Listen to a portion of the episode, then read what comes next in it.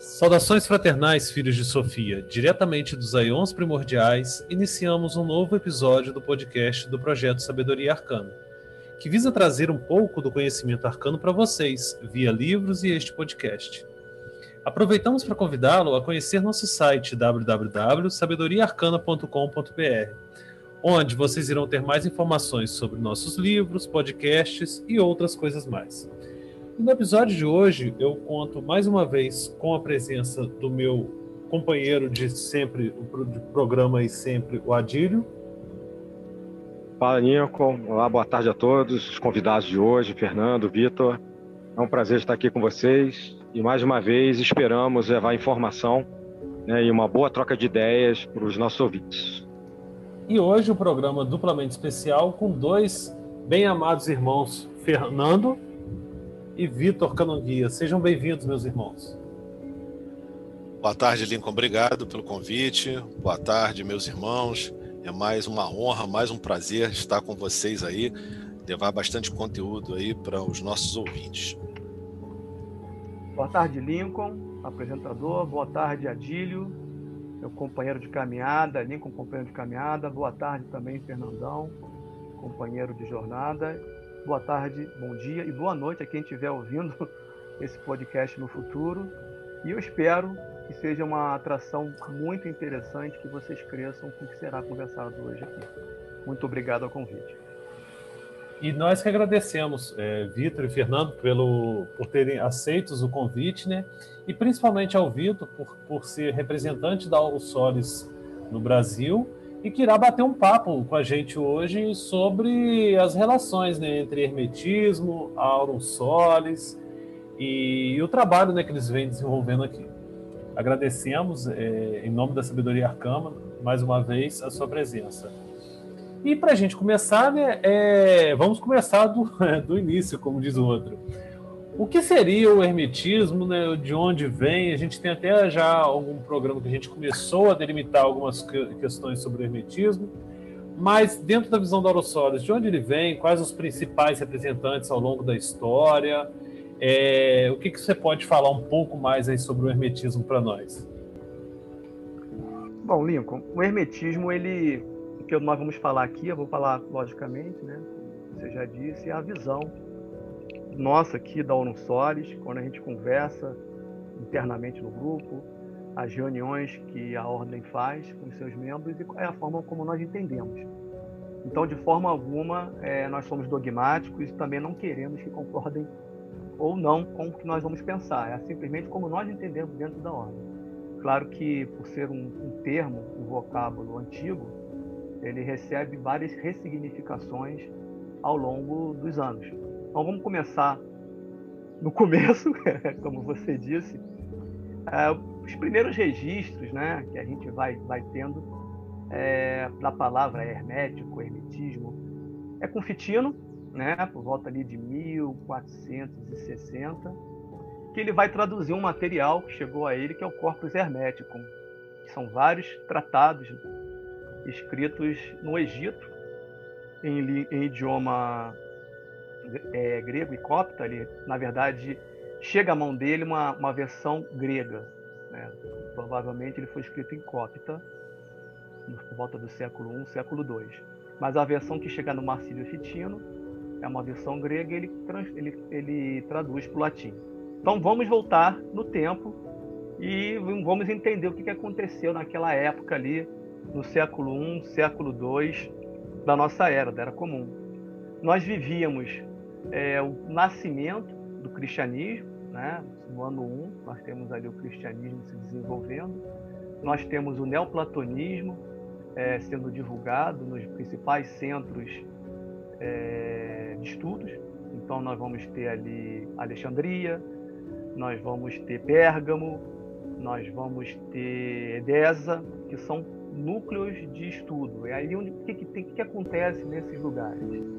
Escolas é, que mais tarde, algumas foram conhecidas como escolas de mistério, mas também as, as escolas é, de matemática, como se fosse universidade de hoje em dia. Não havia muito essa, essa divisão do, da matemática, da geometria, da engenharia, da filosofia. Normalmente, quando a, a, o estudante iniciava o processo do aprendizado, ele bebia de tudo um pouco. E então nós vamos ter esse desenvolvimento. Então, vamos começar pelo neoplatonismo, né? Um pouco antes do neoplatonismo é, crescer, o que é o neoplatonismo? Vamos lá, rapidamente. Nós temos dois grandes filósofos na história, Platão e o seu, o seu discípulo, Aristóteles, que vão ter visões do mundo e da metafísica de formas diferentes. Então, primeiramente, vou falar o que é a metafísica. Física é esse plano físico que nós estamos, onde nós vivemos. Metafísica é o universo além desse plano físico. Aristóteles ele vai se preocupar mais com o físico, com o agora, com o homem, com o homem, o homem no relacionamento social, a política, a parte prática do existir, do viver. Estamos aqui na matéria, o que importa é estar vivo e fazer as coisas da melhor maneira possível. O epicurismo, desculpe, o estoicismo, ele vai ter a mesma característica no futuro.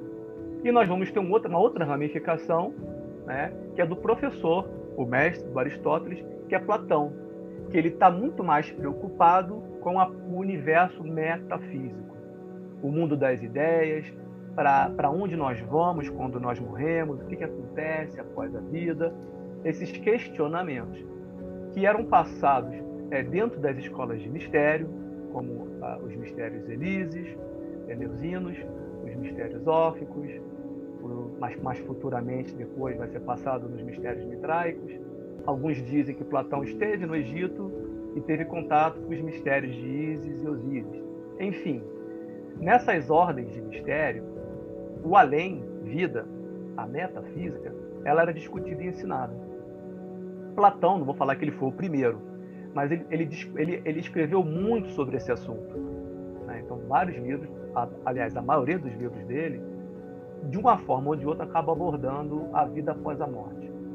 E isso não era muito questionado ou pensado. Achavam que a pessoa morria e após a morte, é, acabou. Morreu, acabou. Nada mais se interessa. Ou de algumas, algumas vezes, dependendo do morto, se aquele morto fosse um herói, fosse um líder, fosse um, um líder tribal, um xamã, ele recebia um culto. É, muito semelhante ao que a gente vê hoje na, na África com o Baba Egum. Né? Então, os heróis eram cultuados e esperava-se que esse herói, de uma forma ou outra, protegesse a, aquela cidade, aquela comunidade, aquela família, aquele clã. Bom, Platão levanta isso. Conforme o período passa, e nós vamos ver até os dias de hoje, nós teremos dentro da filosofia momentos que o pensamento será mais platônico e nós vamos ter momentos que o pensamento será mais aristotélico. Nós vamos ver isso no cristianismo, nós vamos ver isso no iluminismo e a gente vê isso nos dias de hoje. Tá? Ora ele vai ser mais pensando no além e ora ele será mais pensando no presente, no homem e os problemas que ele tem que lidar.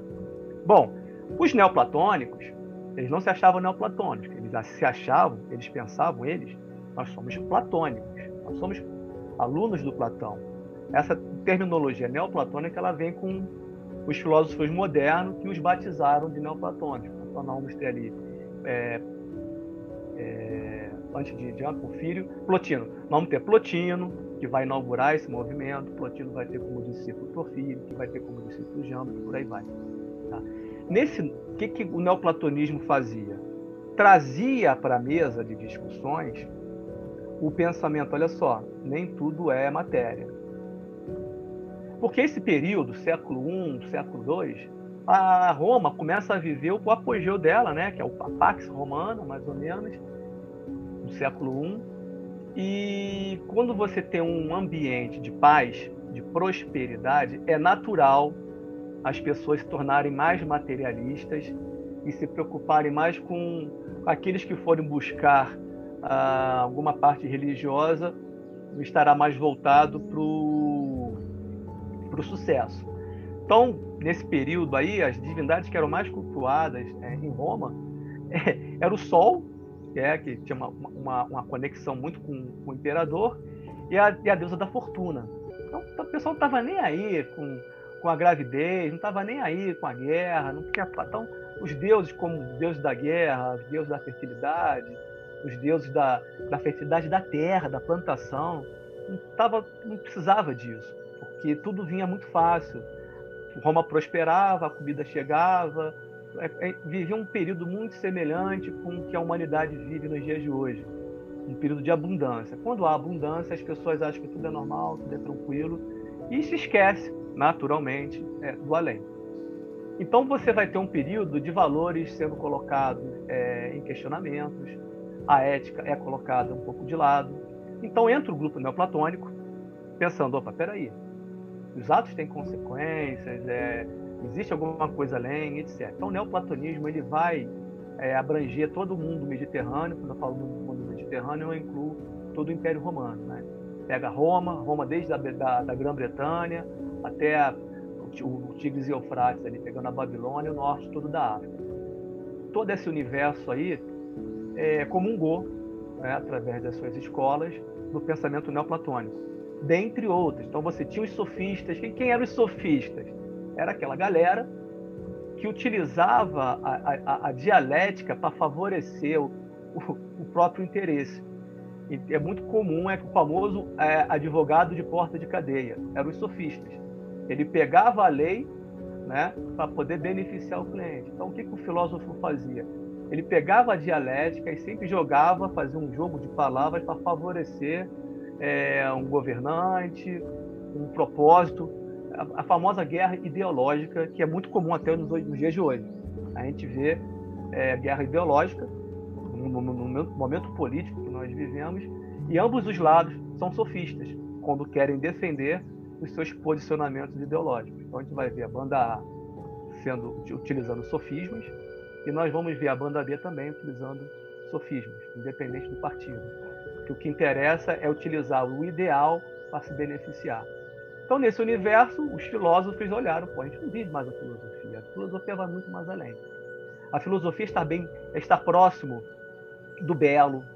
A filosofia é, é entender a, a, justiça. A filosofia é encontrar a, a, o amor, então, tudo, aquela, tudo que Platão vinha falando, eles tentavam entender isso aí.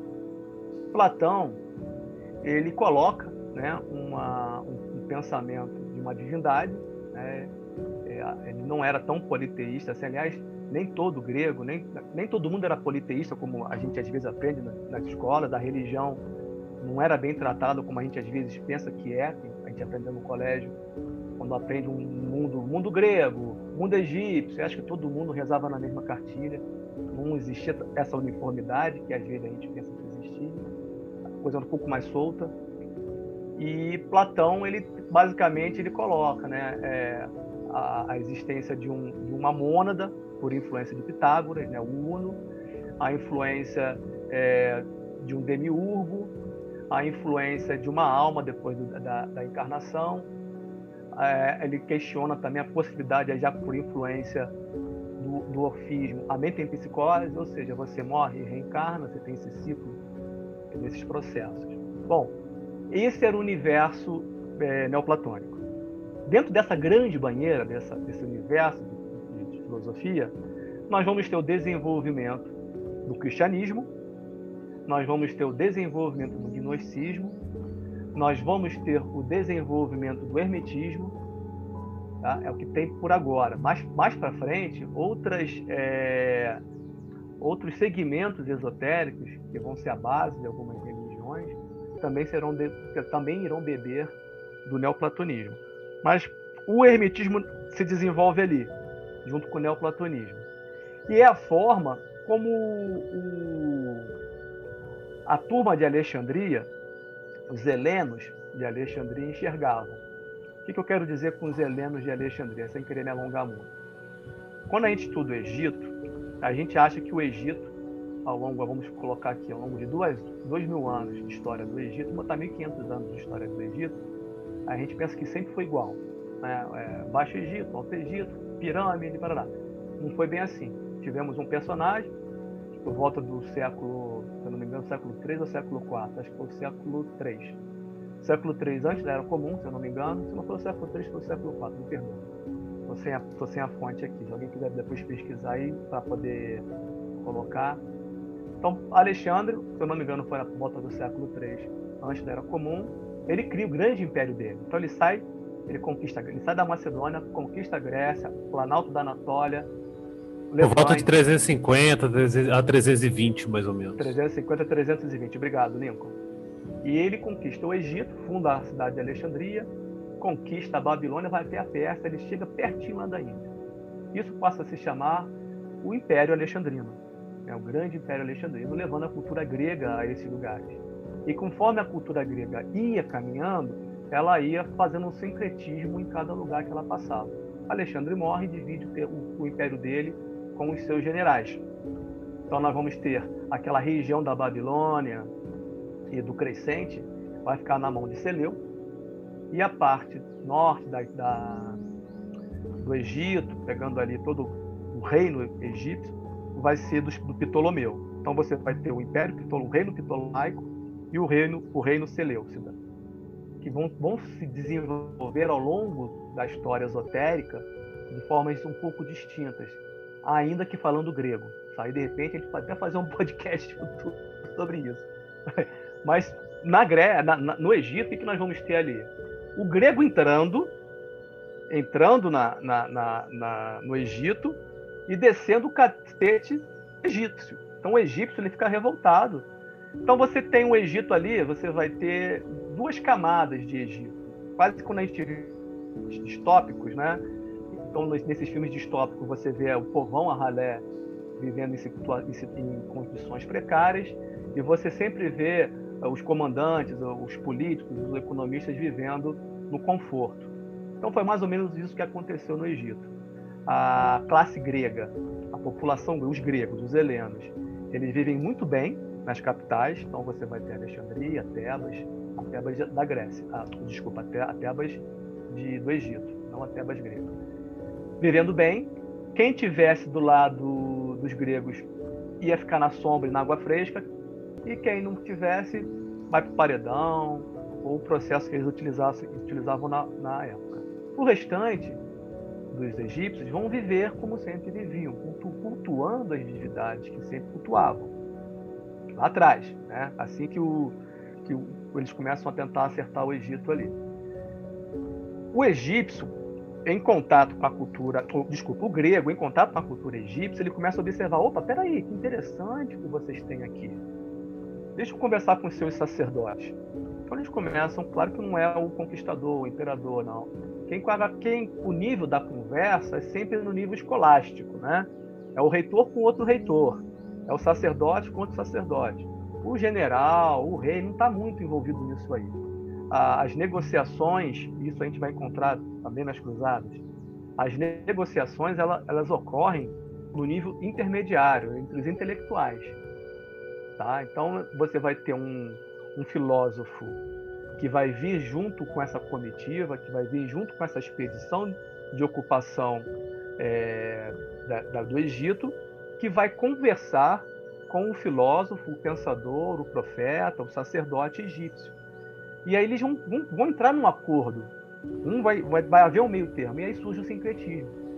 É onde surge é... até o, é, aquelas figuras é, de deuses é, sincréticos, né? O Hermanubis e tem um outro também que eu esqueci o nome agora. São vários outros que, que surgem naquele Serapis, período. Né? Serapis, Serapis. É, Sim, e, outras vários deuses ali.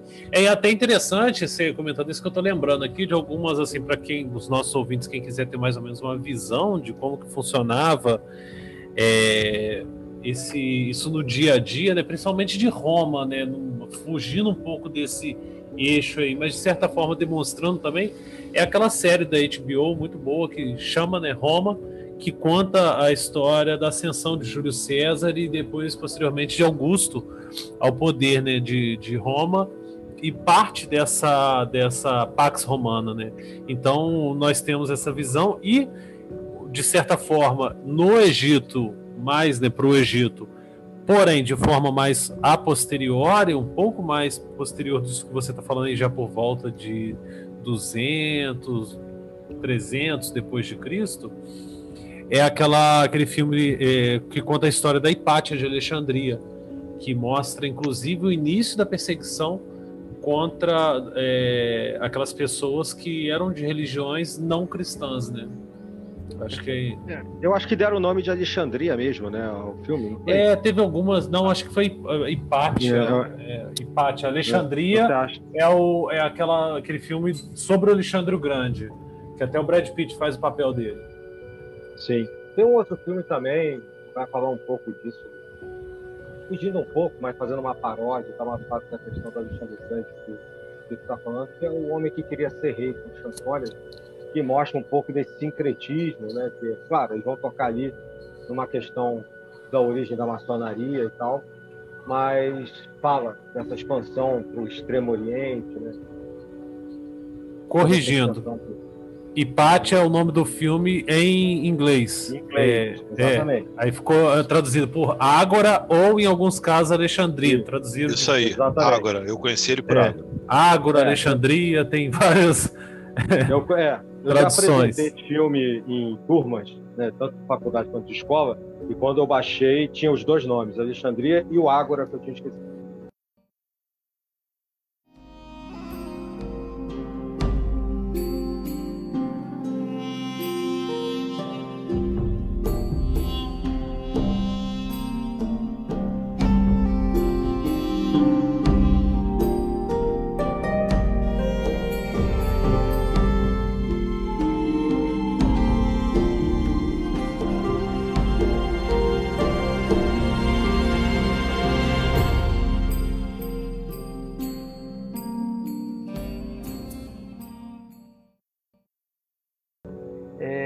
Universo, desse, dentro desse sincretismo aí, é, os filósofos é, helênico, helenos, eles começam a, a desenvolver essa visão greco-egípcia. Ela vem evoluindo, né? ela vai ter um processo ali de 200, 300 anos. Eles têm contato com traduções da, da Torá, judaica, né? Obviamente, que é judaica, hebraica. Eles traduzem e vão, e vão fazendo ali um grande laboratório de pesquisa no, no coração de Alexandria. Aí vem uma data que não é muito precisa ainda pelos historiadores do Corpus Hermético, entre um ano, um ano, um século I antes da Era Comum até o século II da Era Comum. Então nós temos aí aproximadamente 300 anos de possibilidade que o corpus hermético tenha sido escrito. O provável que tenha ocorrido é que os tratados, né, aproximadamente, hoje nós temos aproximadamente 18 tratados, quando Fitino faz a tradução, ele traduz 14 tratados, então na época de Fitino eram 14, mas mais quatro surgiram aí, inclusive dois faziam parte, fazem parte da, da Biblioteca Nag Hammadi. Então ele faz essa, essa junção né, desse, desse material. Então nós vamos ter um hermetismo clássico. Só para fechar a ideia aqui, rapidinho. Nós vamos ter um hermetismo clássico, que é esse hermetismo que, que funcionou, que foi respirado na época de, do século I, século II, até o século III mais ou menos. Por que, que a gente fala desse hermetismo? Qual a importância desse hermetismo? Foi o hermetismo jâmblico bebeu, pesquisou e utilizou, tá? Porque depois, lá na frente, nós poderemos falar de Jamba. Nós vamos ter depois que o... Que o, o só para poder fechar rapidamente o que é o hermetismo, pessoal. Me desculpem, tá, está alongando. Quando a gente entra é, no, com Fitino, Fitino vai traduzir esse material, vai dar um impulso da Renascença, acho que todo mundo já conhece a história da Renascença, e, e nesse período do hermetismo renascentista, ele recebe uma roupagem cristianizada, judaico-cristã. É, quando a gente entra com Fitino, vamos lembrar que essa tradição, desde lá do século I e II, ela não morre, ela simplesmente ela fica, ela funciona em pequenas comunidades, de formas bem reservadas. Nós vamos ter aí é, o Concílio de Nicéia, em 325, e depois o imperador Teodósio na perseguição aos, aos não cristãos, proibindo tudo, mandando fechar todas as escolas. Nós vamos ter a escola de Atenas sendo fechada, e é justamente nesse período que ocorre a perseguição à Hipátia. E é quando ah, o nosso coração, nós que somos da tradição helênica e hermetista, é, é, o nosso período de luto. A gente vê como é que a humanidade, infelizmente, ela retrocede, ela passa, ela retrocede, né? ela, ela anda para trás depois que os grandes núcleos de pesquisa e estudo foram fechados. É, até no filme mostra, mostra bem mostra isso, eles botando fogo, é. destruindo o Serapeu, que era o, o, o local onde se reuniu e tudo mais. Exatamente. Ela até faz um brinde, né? É, quando ela vê uma conjunção de Marte e, e Vênus, que são ela dois casais. Mulheres é, ela tem uma importância grande com a questão da participação das mulheres para a ciência, né, para o pensamento científico. Sim. Ela é sempre lembrada como uma das grandes personalidades ainda da antiguidade que tem um legado da matemática e da astronomia é, importante. Tá. E... e... aí vamos ter lá com o Fitino. O Fitino pega esse material por meio de Platon.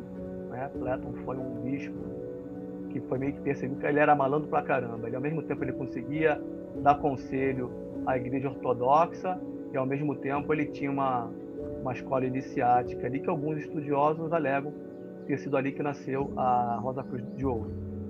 O próprio Belém faz essa, essa, esse apontamento ali, não comprovado, mas ele faz esse apontamento.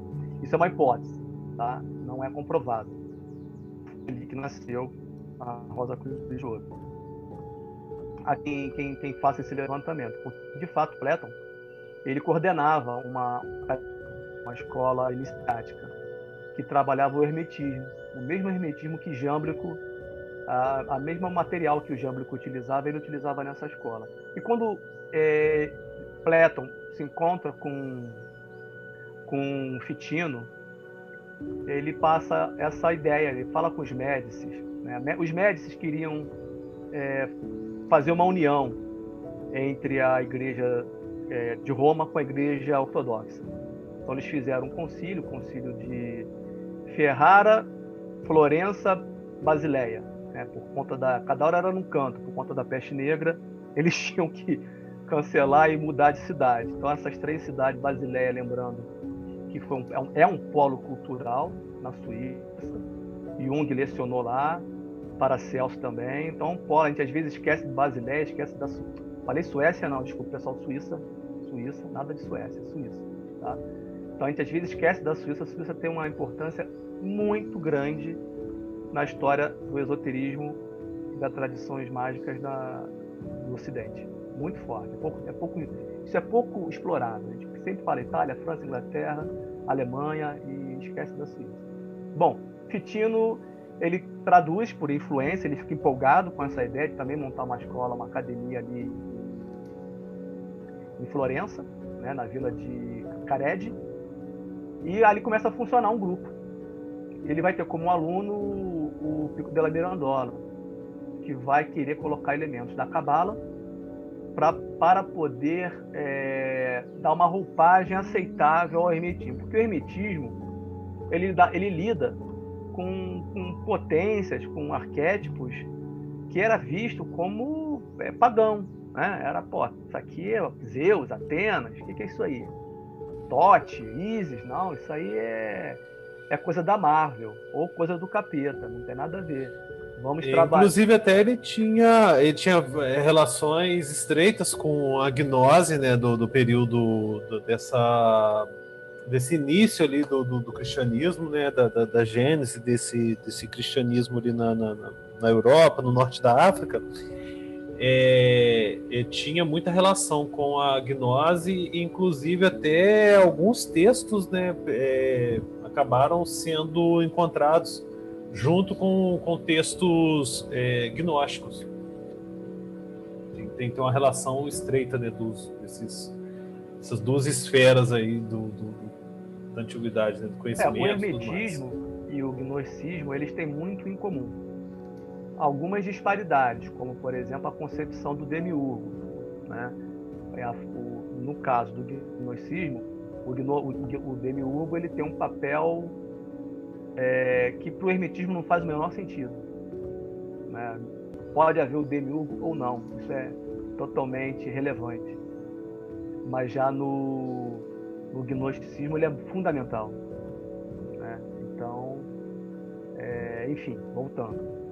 Mas, de fato, o objetivo da caminhada, tanto do gnosticismo quanto do hermetismo, é o mesmo. Né? Que é fazer com que o homem encontre a sua essência divina, faça essa sua, a sua união e a sua reconciliação com algo que perdeu. Então, isso aí, Platon, passa isso para Fitino, e o Fitino, a ideia do Fitino é justamente essa. Ele vê essa proposta. Né? O gnosticismo também tem a mesma proposta só que quando, rapidamente falando do gnosticismo, uma crítica ao gnosticismo que nós é, temos, é porque quando o gnosticismo, também o hermetismo também vai ter o mesmo problema, né? Toda a simbologia, quando ela é levada ao pé da letra, ela acaba fazendo, fazendo com que a tradição se torne totalmente fora do rumo. Então nós vamos ver alguns grupos que têm a base gnóstica lutando por uma guerra, uma guerra entre o bem e o mal, como se você tivesse que usar uma capa espada para combater os demônios da Goécia. Porque ela começa a se impregnar de pensamento maniqueísta, né, do bem e do mal. O hermetismo não vê o maniqueísmo, não tem, não tem maniqueísmo dentro do, do hermetismo. E o gnosticismo, ele às vezes puxa esse pensamento maniqueísta, que acaba fazendo que o caminhante, né, aquele que está buscando a sua reconciliação, gaste, gaste energia nesse combate. Né? E o hermetismo. É mesmo porque a gnose é, é ela, na, mesmo naquela época, não era um movimento único, né? Gnose é um nome contemporâneo que a gente dá para diversos é, movimentos que tinha naquela época e algumas características em comum. Aí, tanto que agora a gente, né, quem estuda, se debruça mais sobre a gnose, eles começa até a categorizar, né, como gnósticos maniqueístas, gnósticos ofitas, gnósticos bar, é, barbelo-gnósticos e diversos outros grupos, né? Sim, sim. Mas aproveitando é, é, a gente que a gente está falando sobre isso tudo, até passar um pouco a palavra para Fernando para ver o que, que, ele pode enriquecer essa, esse debate aí com a gente, o que, que ele tem para para nos trazer. seria legal ele pegar essa deixa do Vitor para falar, fazer o link né, entre essa questão do neoplatonismo. Toda essa contextualização que o Vitor fez. Você chegar no corpus hermético e fazer a ponte do corpus hermético né, com o cristianismo, se há realmente essa, essa ponte, né, como uma espécie de catequese pré-cristã ou não. Tem pessoas que acham isso isso não é algo aceito, inclusive, pelos estudiosos acadêmicos, e, e tentar trazer né, o, o, que, que esse corpos herméticos tem a ver com a Aureus Solis também, não, isso não tem nada a ver. É, o, o, o, que o Vidro explicou, que foi de forma brilhante, né? Fez uma, uma verdadeira viagem histórica aí pelo tempo, é, é a evolução de um nível de consciência, né? De um nível de cognição. Então, à medida em que você vai é, submetendo, se submetendo a, um, a vários níveis de experiência, e aí o hermetismo ele vai falar de níveis de experiência com a, a divindade, né, ou com processos da divindade, é, você vai tendo um acrescentar, né, uma escada, né? A gente estava conversando essa semana sobre é, corpus hermético, né, e a forma como a, a, a dialética do corpus hermético e uma das mostras de que o corpus hermético, assim como vários outros textos, eles têm uma, vamos dizer assim, um pedigree, né, numa tradição primordial, é justamente o diálogo, né, ou seja, sempre alguém falando para alguém, né, sempre é uma troca, né, e o próprio corpus hermético, se a gente reparar na, na, à medida que vai estudando ele, à medida que vai se envolvendo com os capítulos, a gente vai vendo que ele vai num crescente, né, desde o momento que o primeiro interlocutor é Tote, e ele, que já é um deus, né, que já era um deus extremamente muito respeitado, ele vai falar com o processo máximo, né, que é Poimandres, né? E a cada capítulo, a cada passagem, ele demonstra o que? Ele demonstra que ele é, já tinha uma noção de algumas coisas, porque as perguntas são muito bem encadeadas, o diálogo é muito bem encadeado, e ele faz com que Poimandres, né, ou seja, a divindade, ela se demonstre. Né? Então, esse é um, é, um é, é, é a grande colaboração, é a grande, é o grande mix entre uma civilização como a egípcia, que era muito boa de guardar informação, de expor informação, né? Não para aquele cara que se dedica, né, à arqueologia egípcia ou egiptólogo, né? Ele não tem, ele tem trabalho hoje. O trabalho dele é basicamente tirar areia, né? Porque de resto tem muita coisa muito bem desvendada. Só que os egípcios eles não tinham é, uma, vamos dizer assim, um jogo de cintura, né? uma forma de comunicação tão expressiva quanto os gregos. Os gregos eram muito bons de falar. Eles tinham uma retórica muito boa, até porque a Grécia é um, uma das sustenta, sustentações em relação à, à estrutura de conhecimento da Grécia estava no falar. Então, qualquer cidadão era passível de, de falar era passível de ser ouvido. Então, quando você coloca uma civilização que tinha uma alta carga cultural e já se preocupava em guardar essa informação, fosse em pedra, fosse em papiro, e você soma essa civilização, uma outra civilização que é muito boa no falar, vai dar uma obra muito interessante que é o Corpus Hermético, né? Que durante um bom tempo ele cai numa espécie de, vamos dizer assim, ostracismo, de desconfiança por um erro do Fitino, né? Que ele atribui uma determinada data, até o Vitor pode detalhar isso um pouco melhor, a respeito da, do nascimento do texto, que depois se provou não ser verdadeiro. Mas eu sempre falo que, é, não desculpando os erros históricos, mas sim tentando entender, naquela época é, não havia o tanto de informação, o tanto de, de objetividade que a gente tem hoje para com a análise histórica, então eles assim, eles se davam a liberdade de colocar datas que muitas das vezes fugiam realmente da realidade. Então a gente pode tentar entender que, que na verdade, ele estava tentando né, validar, ele estava tentando mostrar o quanto era importante. Mas era impossível naquela época eles saberem com exatidão, como nós temos hoje a possibilidade, dos textos do, da época em que eles foram escritos. Uma outra coisa que se falou aí em relação à Suíça, né? A Suíça também hoje é o maior sítio arqueológico da tradição celta, né? Então, é uma tradição que comungou e que alguns autores, inclusive existem linhas de pesquisa muito avançadas na Europa e na Grécia, dão conta de que os verdadeiros, é, vamos dizer assim, quem deu origem à civilização grega, quem deu uma boa base para a civilização grega se é, estruturar como se estruturou, foram os celtas. Né? Então, realmente a Suíça tem muito a colaborar.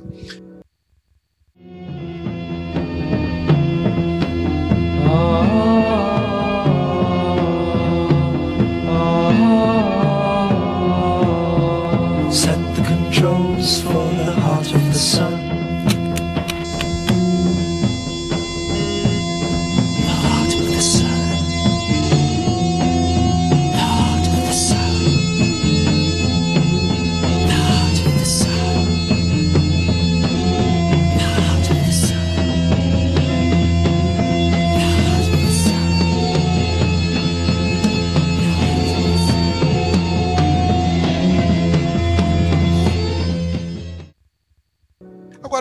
Colocar aqui de pergunta, né, para a gente é, botar um pouquinho mais de fogo no parquinho, e eu sempre converso isso com o Vitor, e queria saber da opinião tanto do Adílio quanto do, do Lincoln, é, em relação a essa questão da amarração do cristianismo né? E aí passa por isso tudo, passa por hermetismo, passa pela, pela questão dos gregos e dos, dos egípcios. Se é, a pergunta que eu faço: o cristianismo e o Cristo, propriamente dito, depois na figura de Jesus, o Cristo, eles são ou não uma realização do platonismo e, claro, do neoplatonismo?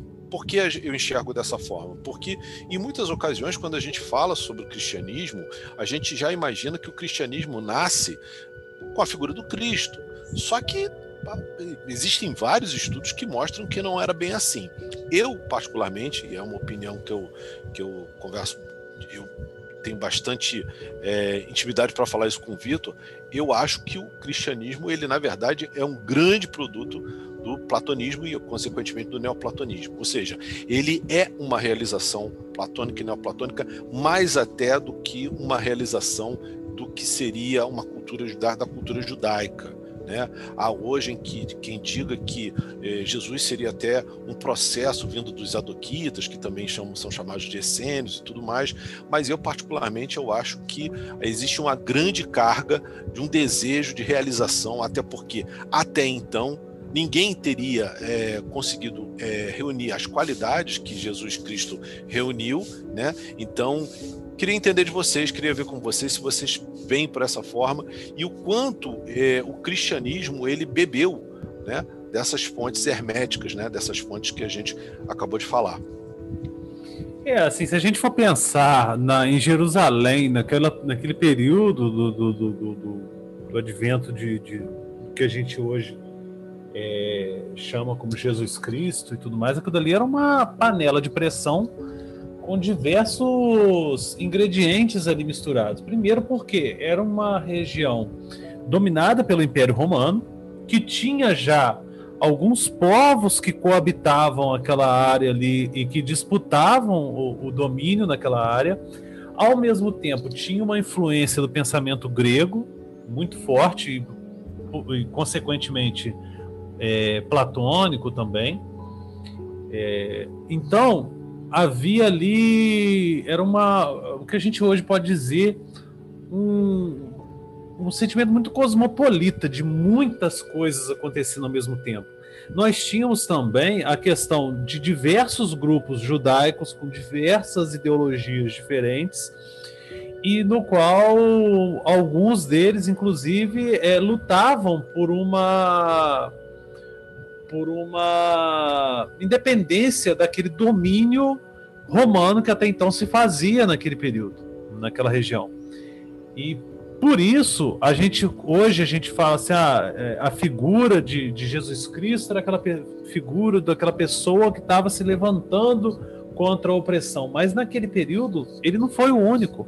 A gente tem registros históricos de diversas pessoas que se levantavam a voz ali contra o, contra o domínio romano, e tinha diversas pessoas que eram é, até mesmo identificadas ou se declaravam como o Messias, aquele escolhido de Deus que viria para guiar o povo romano contra a, a, o julgo né, do, dos opressores e tudo mais. O lance todo que ele propriamente dito, que a gente, a figura histórica que a gente é, tem como Jesus Cristo, que até em alguns círculos vai ser muito questionada, ah, muitas das coisas do que ele fez é, teria sido obra do Apolônio de Tiana ou de outras figuras históricas que foram associadas a ele. Eu não estou entrando nessa seara de construção, é, ou não, estou cogitando a existência real dessa figura histórica, e isso está mais do que provado, que houve mesmo uma figura histórica ali e tal. É, agora, os feitos que foram é, ditos que ele fez ou não, isso aí já é outra discussão.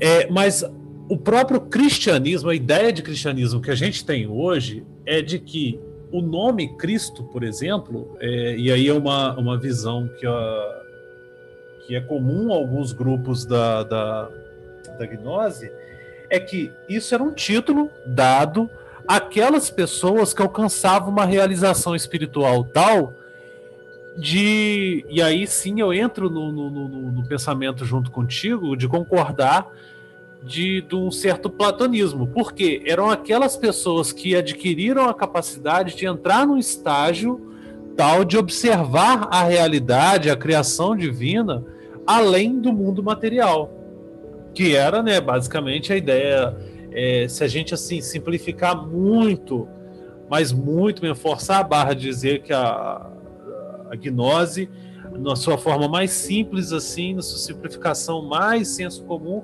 era a divisão da ideia do mundo, do, do mundo material e esse mundo espiritual que era comum ao pensamento platônico, quando ele dá lá a teoria das ideias, né?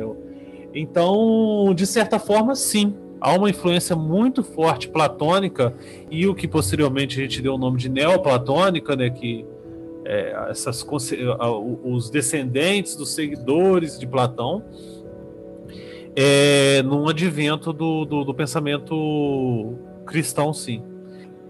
Bom, é, dando uma opinião aí também, né, eu acho que o cristianismo, vou tentar não ser repetitivo aí, tá? O cristianismo ele é um recorte cola, né, com Ctrl-C, Ctrl-V ali, é, de várias tradições, entre elas, baseando no cristianismo, como a gente está falando aqui, colocado pelo Fernando, né, que a gente está trazendo para chegar na Auro Solis, a gente tem o mundo helênico ali, e toda a influência que o platonismo, desde o surgimento né, da, dos espíritos platônicos, que sobrevivem com o que a gente chama né, de da academia platônica, que dura mais ou menos mil anos, que vai chegar no que se chama de média idade platônica, já no início do, do milênio passado, do primeiro milênio, da nossa era, e que vem depois até o neoplatonismo que a gente conhece e que brilhantemente aí já o, o Vitor discorreu. Esse surgimento lá atrás, né, da escola platônica, que é uma amálgama, como o Fernando falou, né, de várias tradições, como o Vitor colocou, né, algo que se espraiou do mundo helênico para o ocidente, para o oriente, para norte, sul, leste, oeste, isso tudo vai se configurar é, no concílio de Nicéia, o Vitor já tinha dito isso, né, é, no, em algo que a gente vai interpretar como cristianismo nascente. Esse é o mesmo cristianismo que existia com o personagem, né, ou a personagem, como que é, ah, Jesus Cristo, não é o mesmo. Ah, não é o mesmo.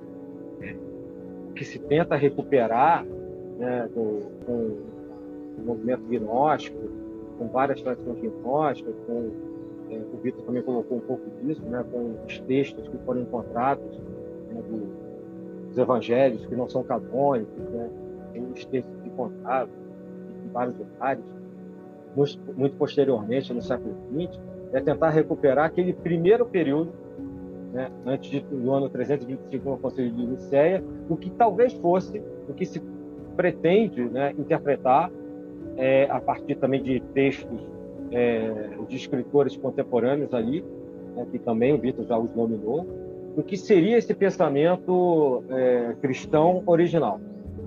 O que nós conhecemos a partir de 325 é outro cristianismo. Então, eu acho que a pergunta do Fernando se divide em dois momentos, repetindo. Um momento, vamos supor, do, da época de Cristo, de Jesus, né, com tudo que o Lincoln falou, né, e o que se segue depois até a consolidação, em 325 de algo mais romanizado, institucionalizado. Nesse primeiro momento, você tem toda a influência platônica ali. Você tem o mundo das ideias. Né? Você tem a divisão em dois mundos, esse mundo imperfeito e o outro mundo. Você tem a questão é, que Parmênides, que você é um pré-socrático, né? ou seja, Sócrates, mestre Platão, coloca junto com Platão de uma permanência né, em oposição à discussão também pré-socrática de Heráclito, que é uh, tudo passa, né, ou seja, nada é permanente. Essa permanência é importante para o surgimento do cristianismo por causa da questão não só desse mundo perfeito das ideias, mas da alma. Né?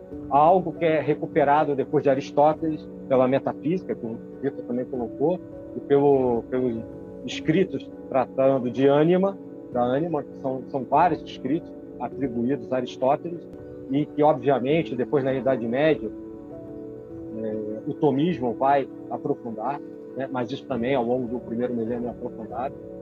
É, a questão né, de, da necessidade de se buscar, enquanto estamos no mundo perfeito, temos uma vida, se buscar esse outro mundo. Isso depois é discutido teologicamente, inclusive, é, quando você tem a reforma protestante, né? o que, que, se faz nesse mundo para chegar no outro. Aí entra a discussão, a discussão de, do que é a graça, do, do, a graça na visão protestante, a graça na visão que já existia. Então, é, é, tudo isso é a, a, o cadinho no qual vai se formatar o que a gente chama de cristianismo.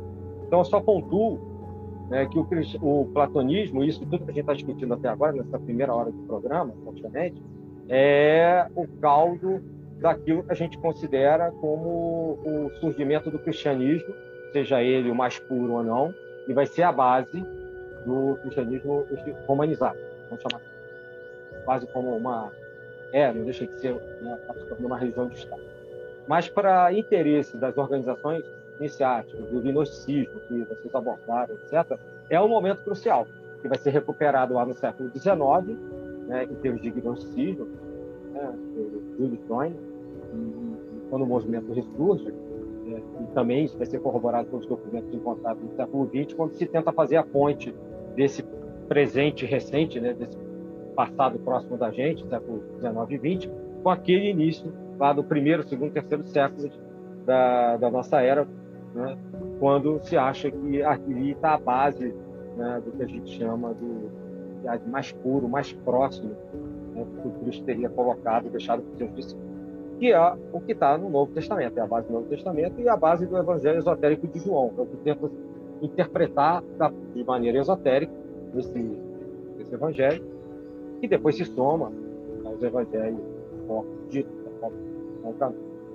Espero ter respondido aí, mas é a visão que eu tenho da, da bem simplificada assim da, dessa questão. É, para mim, vou separar, vou desambiguar o termo, tá? Vou chamá-lo de Nazareno. Por quê? Porque não vou chamar de Jesus para não confundir com as correntes martinistas e associar a Yeshua. Não vou chamar de Cristos, porque para mim, na minha visão, Cristo seria algo mais cósmico e não físico. Então vou chamá-lo de Nazareno, simplesmente para transformá-lo num profeta, num homem que nasceu em Nazaré. Nazaré não era Judéia. Nazaré era um estado ao norte e Judéia era um estado ao sul. E aí eu convido aos ouvintes a é, fazerem pesquisa sobre a origem e a história de todo o povo judeu e a divisão, né? o judeu o Estado de Judá e o Estado de Israel ao norte, cada um vai ter uma história diferente, uma origem diferente. O norte vai ser muito mais helenizado. Ambos terão dois templos. Então, o templo mais conhecido, que é o de Salomão, permanece, é destruído, mas depois ele é reconstruído após o cativeiro de, da Babilônia. Mas o do norte, ele é dissipado e no lugar é colocado um templo a Zeus. Então, os povos hebraicos do norte eles são muito mais helenizados que os povos hebraicos, os hebreus do sul, que são mais judaicos com a influência é, dos rabinos que vieram, os sacerdotes que vieram, os sumos sacerdotes e os sacerdotes que vieram na Babilônia. É, o norte não teve a influência babilônica pós-cativeiro, teve mais uma influência helênica. Então, na minha opinião, o Nazareno ele é muito mais helênico do que judeu. É, o futuro mexe com a história, a, a, a necessidade é, histórica, ideológica e política vai fazer com que se construa um, uma peregrinação a Belém, a entrada em Jerusalém, tudo isso aí é uma, é uma necessidade para uma aceitação e não que ele fosse apenas um gentio. Aí isso é uma opinião muito própria, muito própria, é, tem, temos fontes aí para pesquisa, infelizmente eu não poderia até citar os livros aqui. Eu tenho esses livros que fazem esses comentários aqui. Como eu não tinha pensado que ia falar sobre isso, eu não, não reservei a bibliografia para poder sustentar o que eu estou colocando aqui. Mas existem sim estudos a isso. E um segundo tópico, não necessariamente ele nasceu no ano 1. Ele pode ter nascido antes. Tá? Ele pode ter nascido 80 anos antes, 40 anos antes, 70 anos antes tá? não necessariamente no ano 1. Ou seja, ele pode ter nascido ou feito a sua campanha, a sua, o seu ensinamento, de ter ensinado no século antes, no século I antes da Era Comum. Era o que eu tinha para falar sobre essa, essa questão aí que o Fernando levantou. É até essa data, né, como o que seria ano 1, ela, ela é questionada, ela é seis anos pelo menos de erro aí, a margem de erro que foi um monge na época do período medieval que determinou que até então se fazia como ano 1 a fundação de Roma. Aí eles, quando posteriormente passam né, a, figura de Cristo como sendo ano 1, ele errou em seis anos, parece. Mas independente também do, do que eu entendi o seu ponto de vista de que haveria, né, a figura histórica Cristo mesmo teria sido é, bem antes do que a história assim o registrou. É, aproveitando agora, né, a gente avançando um pouquinho mais na, na, nossa discussão, e aí a gente já falou da questão da tradução do, do corpus hermético, e aí a gente começa a, a, a, a confrontar uma outra obra, que é um, bem posterior, que é a questão do, do Caibalion. E muito se discute se é uma obra hermética ou plágio de uma obra do século XIX, os autores e até mesmo quais seriam as relações que o Caibalion teria com o corpus hermético ou não, para a gente né, poder fundamentar um pouco mais esse ponto a, antes de passar para o nosso próximo tópico propriamente dito. O que, que vocês têm para dizer sobre isso? Vou ser breve, que eu né, vou trabalhar meu poder de síntese aqui. É, muito bem. Caibalion é o que o pessoal que mais hoje em dia, né, o hermetismo moderno conhece como hermetismo, né? Então nós teremos ali o período clássico, já foi falado, o período renascentista com Fitino. Ele adormece, como o Fernando já falou, por conta de rebaterem a, a origem de Tote, a, a antiguidade de Tote, etc e tal.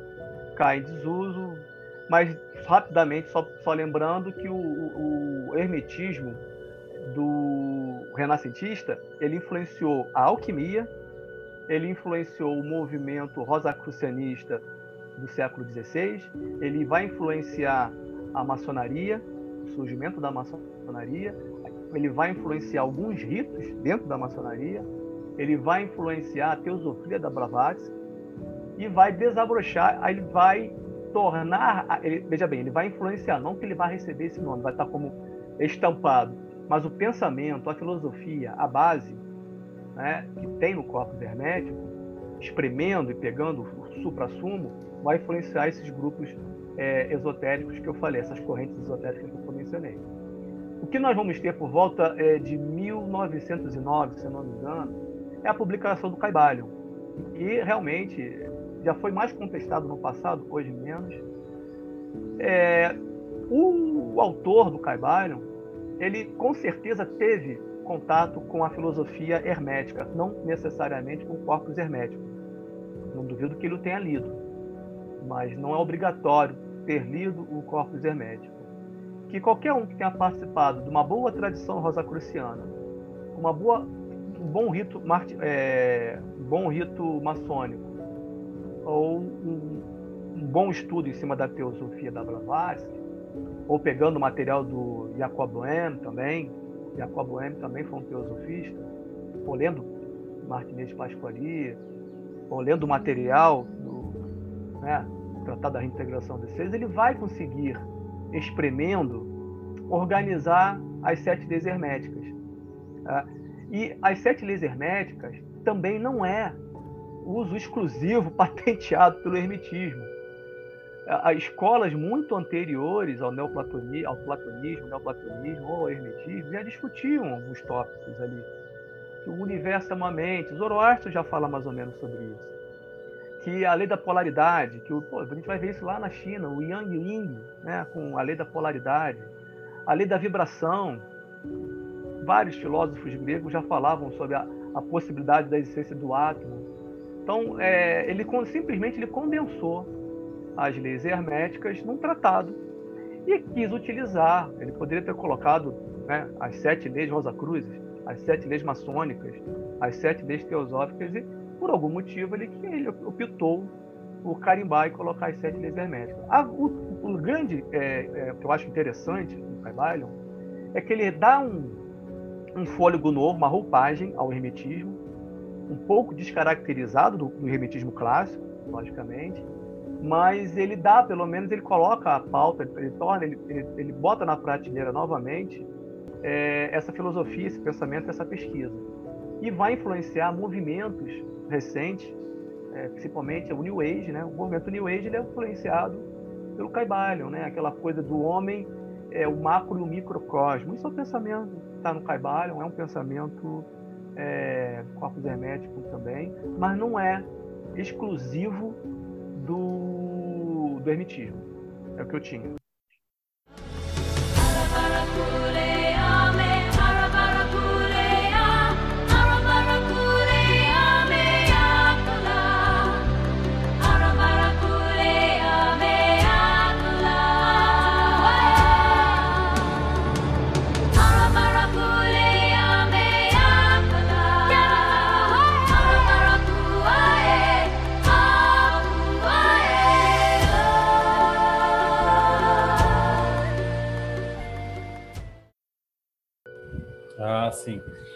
É, por, inclusive, até ele se tornou bem simbólico agora por conta até da, da relação que foi feita naquela série que eu ainda não assisti por acaso, Dark, né, com, com Caibalion também.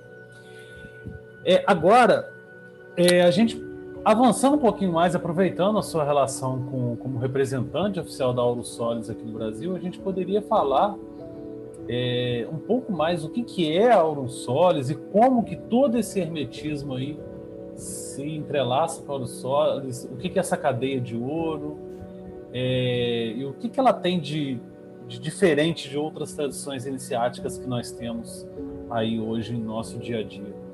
O que, que você pode trazer para a gente sobre de informação sobre a Solis para a gente, para nossos ouvintes, que de vez em quando acabam sempre nos questionando, perguntando, pedindo informações sobre essa ordem? Agradeço a pergunta. É, ah, rapidamente aqui sobre a ordem. A ordem nasce como um grupo de pesquisa. Tá? Ela não tinha a ideia de. Ela não se separou é, de alguma ordem. Ela também não encontrou nenhum documento secreto em alguma biblioteca e nenhum dos fundadores teve, foi é, recebeu alguma visão de, durante um ritual. Eles eram pesquisadores. E até hoje a, Aurum Solis ela tem essa característica de pesquisadores. É, inicialmente, nós estamos falando aqui do final do século XIX, né, por volta de 1889 ali, 1897, por ali eles estavam, eles começaram a, a, a desenvolver pesquisas. Eles tinham duas perguntas a serem respondidas. Uma, a influência do, do druidismo na, na, na cultura esotérica e mágica da Grã-Bretanha. Então a Aurum Solis ela é, ela nasce como uma, um grupo de pesquisa exclusivamente britânico. Ele não tinha influência da Grécia, da França, de nada. Eles queriam entender o druidismo, eles queriam entender também é, o que significava a palavra perdida da maçonaria. Então, quem é maçom sabe que é, como toda como toda ordem tem, tem uma tradição, né? tem um, uma narrativa, e dentro da narrativa da maçonaria, independente do rito, mas é uma, uma das bases dos graus, dos graus iniciais de qualquer rito maçônico, fala-se de uma lenda, e nessa lenda existe uma palavra que ela foi perdida.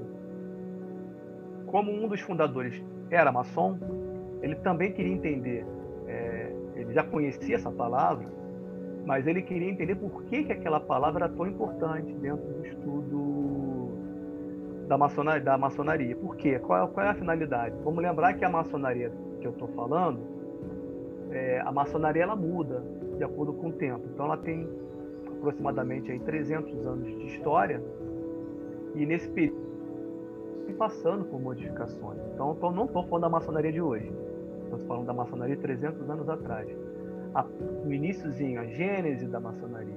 Eles tiveram contato, eles a, a Aurum Solis, ela tem Você está falando no caso do, da maçonaria inglesa, não é isso? Maçonaria inglesa, isso. Tá, maçonaria legal. inglesa.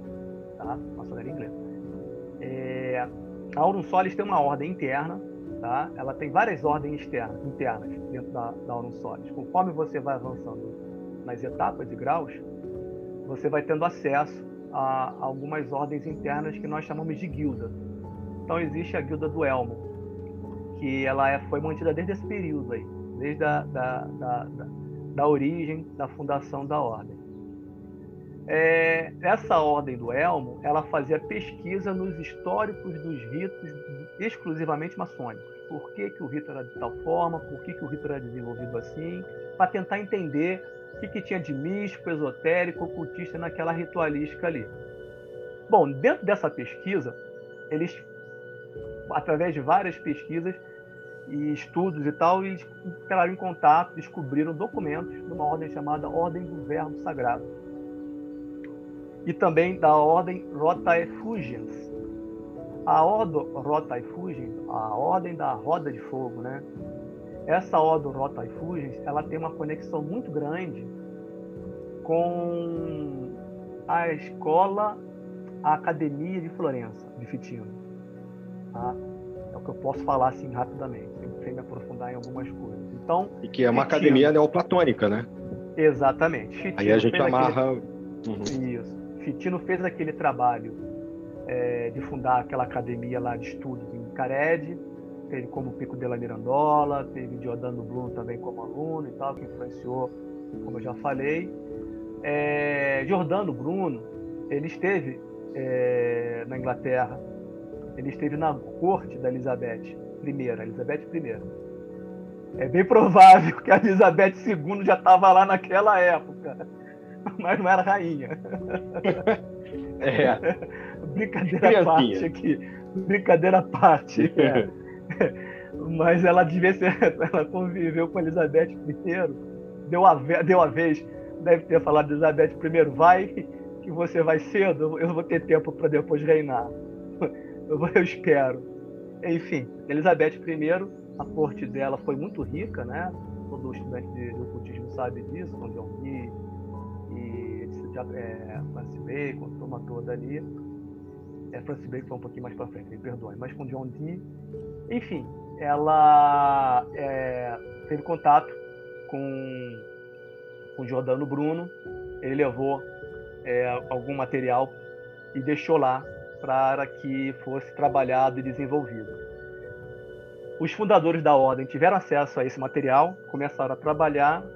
E o que, que é a Rota Fugens? A Rota Fugens nada mais é que são, é um sistema de desenvolvimento dos chakras. Tá? A roda de fogo seriam os chakras, os centros energéticos do nosso corpo. Nós estamos falando aqui de virada do século, né? Muita coisa foi descoberta nesse meio, nesse meio tempo. Nós tivemos grão-mestres que foram rabinos, profundos conhecedores de Cabala, deixaram a sua influência dentro da ordem. Nós tivemos é, grão-mestres que foram druidas, deixaram a sua, a sua influência dentro da ordem. Então, até a Segunda Guerra Mundial, a Aurum Solis ela se dividia num estudo é, da, da, da daqui a pouco vamos falar em qual a, especificamente a parte da Cabala que interessava, ou que interessa, né? E da, do xamanismo druida. Em que sentido? Basicamente nos ciclos da natureza. Então, a importância dos rituais nos solstícios, nos equinócios e nas outras, nas outras quatro direções. Então, até hoje, nós preservamos é, esses rituais nós fazemos esses rituais ainda, até hoje nós fazemos. É um dos rituais é, importantíssimos de nós realizarmos. É, a gente sempre dá um jeito, mesmo com, com, esse, com esse período de, de restrição. Nós fizemos em junho do ano passado, a de julho desse ano foi feito em cadeia mundial. o grão-mestre da ordem fez o ritual, todo mundo acompanhou com o computador, com o celular, nós fizemos. Então, sempre de um jeito ou de outro, é, esses rituais são importantes para a manutenção da, da egrégora e da corrente. Depois nós vamos ter o período, é, já dos anos 70 para cá, a gente vai ter uma turma muito voltada a, a, ao herbalismo, à homeopatia e depois a geração dos escritores, que eu chamo da geração dos escritores. Nós vamos ter a Melita, que também ela vai influenciar, ela era, ela foi, ela já faleceu, ela, ela dividiu o tempo dela entre Auron Solis e o Drudismo. E depois o, ela escrevia muitos livros, ela passa o cargo, ela vai morar nos Estados Unidos, ela passa o cargo de grão-mestre para o editor da, dos livros dela, o Leolin. Ele passa um período também. Quando ela volta, ele, ela assume. E depois o Jean-Louis, também outro escritor, filósofo também, é, assume a direção da ordem. No período, no momento da Melita, nós já estamos falando aqui dos anos 80, devido a numerosos documentos que foram descobertos, ela foi vendo que tudo que eles estavam procurando estava na Grécia e no Egito. O que ela passa a chamar da corrente ou da tradição ogdoática. Que ela percebe o próprio oito nas direções e nos rituais é, celtas e druidas, ela percebe aquela, aquela formatação, alguns conceitos, né? ela percebe que há uma.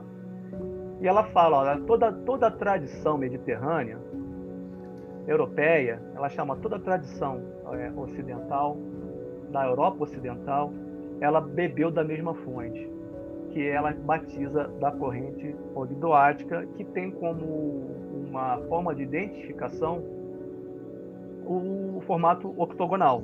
Então, nós vamos ver em algumas tradições islâmicas a, o octógono ou a estrela de oito pontas. Nós vamos ver a, a estrela de, alguns, de algumas tradições é, templárias também, com, relembrando ali o octógono. Algumas construções templárias elas são octogonais. Nós vamos ver o oito na Odoada, que é a, é a Gênesis de Hermópolis, a cidade de Tote, lá no Egito. E nós vamos ver também o oito em algumas tradições na Grã-Bretanha. Então ela percebe que é, esse oito, e quando ela entra no pitagorismo, ela vai perceber a importância que o oito tem dentro da caminhada iniciática, ela passa a chamar a, a, a como a corrente da Ogdoada. Nossa, tá aí mais um, mais um exemplo do que o cristianismo herdou, né? A gente vai ver no cristianismo a importância grande ao número 8, alguns rituais mais herméticos, e isso é bem mais antigo do que o próprio cristianismo. Exatamente. E tem a teurgia, né? É, tem a, teurgia, não tem também a teurgia, a teurgia. É, a, teurgia ela, é, a, teurgia você é ultrapassar o sétimo céu e entrar na doada, né? Exato. Entrar, mergulhar no pleroma. Então tem toda essa essa essa essa sincronicidade de alguns rituais e a simbologia do oito. Se a gente olhar na Cabala, a gente vai perceber que a esfera de Rod, de cima para baixo, é a esfera número 8. Enfim, tem toda uma, uma sincronicidade do oito com a tradição hermética, com a tradição esotérica e etc. E quando a gente estuda o pitagorismo, também a gente vai encontrar o, na ascensão do, da, da, da, história do herói, o oito também ele vai ter um significado importante, que ele antecede o nove, etc. Então tem toda essa, essa juntando todos esses conceitos arquétipos, ela percebe que a, o oito e a, e a tradição ogdoática ela tá, ela dá esse nome de corrente ogdoática. É, e aí o Jean-Louis, pesquisador também, né, o atual grão-mestre Jean-Louis Biase, ele é pesquisador é, dessa área também de ele tem o Arcano Arcanorum do Mensch Mizraim, então ele já pesquisa essa parte aí, ele tem altos graus dentro da, da, da, da linhagem gnóstica e também do martinismo, então ele conhece, é, ele é bem íntimo dessa corrente ogdoática e vem trabalhando. Atualmente, ele tem mergulhado a nossa ordem dentro de basicamente a tradição de Jâmblico. É, por quê? Porque ele percebe que a parte filosófica, teórica, você tem um milhão de livros que pode abordar o tema. Milhões de livros. Então, escolhe um filósofo aí, ao longo de dois mil anos aí, que não falta livro sobre o assunto. Mas sobre a técnica de obter agnoses ou enoses, né? É, essa prática teúrgica, realmente ela é, ela, ela é passada de uma forma muito preservada, ela vem sempre sendo aperfeiçoada. Por que, que ela vem sempre sendo aperfeiçoada? porque a Ordem Aurum Solis é uma escola de pesquisa, ela não é dogmática. Então nós temos rituais precisos que são realizados ali para desenvolver. Eu não falo que o ato teúdico ele é um ato feito, é um desenvolvimento. Então você começa como mago para ser se tornar um teurgo. Então o teurgo é um processo de aperfeiçoamento constante. É, ele, ele se combina até com uma filosofia de vida. Para ser um teurgo, você tem que ter uma filosofia de vida. Para ser mago, não. Qualquer um pode ser mago o teólogo ele precisa, ele precisa ter uma filosofia de vida. Então, o hermetismo, é, onde é que entra o hermetismo nisso? Respondendo a pergunta. Jâmblico, ele cita três livros que são importantíssimos para poder conseguir é, encontrar a, o Uno, né? É, o Uno dentro da, da, terminologia neoplatônica, né? a mônada, a cratera, dependendo de quem, como é, como é que é conversada a, o inefável, enfim, cada um vai dar um nome. É, ele, ele chama, o Jâmblico fala de três livros. Um é o, o Oráculo Caldeu, dois, o Corpus Hermeticum, e três é o livro de um sacerdote chamado sacerdote Bits, que ele foi um sacerdote numa cidade chamada Sais, no Egito, mas esse, esse documento ele está desaparecido.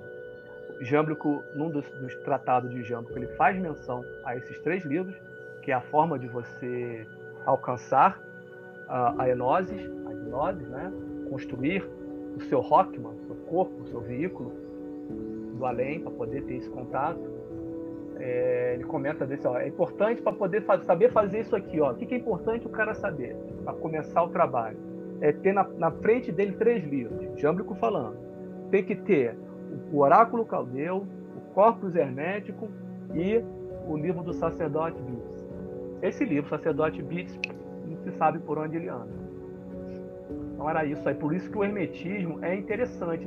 Não é do, a Aulon Solis não é dogmática, não é religião. Ninguém é obrigado a acreditar no que está no corpus hermético. Mas é interessante ler e estudá-lo. É, sem dúvida, é uma, uma fonte primordial para pra, as tradições, né? não só o corpus hermético, mas também até o, os oráculos caldeus, que está para sair a qualquer momento, a gente está para publicar Aí provavelmente quando você estiver ouvindo esse podcast, os nossos ouvintes já, já teríamos até já publicado né, os oráculos caldeus. É, agora para a gente encerrar, e já que você falou desse, de todas essas visões herméticas, de toda essa tradição e de como Auro Solis trabalha de certa forma isso, só para a gente é, finalizar, eu queria que você falasse um pouco se existe alguma diferença nessa visão hermética da Aurum Solis em detrimento da, de, dessas outras correntes hermetistas que a gente comentou aí ao longo do nosso programa.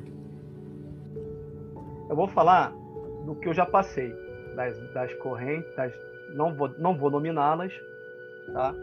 mas eu vou falar de por onde eu já, por onde eu já caminhei. Por onde eu já caminhei, pelas ordens por onde eu já caminhei, eu, eu observo que tem traços herméticos Vamos, vamos imaginar aqui a árvore da vida. Né? A árvore da vida tem, basicamente, se a gente olhar, vou utilizar como uma, um, um esquema. Nós temos o eixo central, né? a coluna do meio, a coluna da severidade e a coluna da misericórdia. Logo no início, a coluna da misericórdia, nós vamos ter ali a esfera de Rod, que é muito voltada à especulação, ao estudo e ao intelecto. E a coluna da misericórdia, você vai ter Netzach, que está mais voltada para a iniciação, a mística e a ritualística.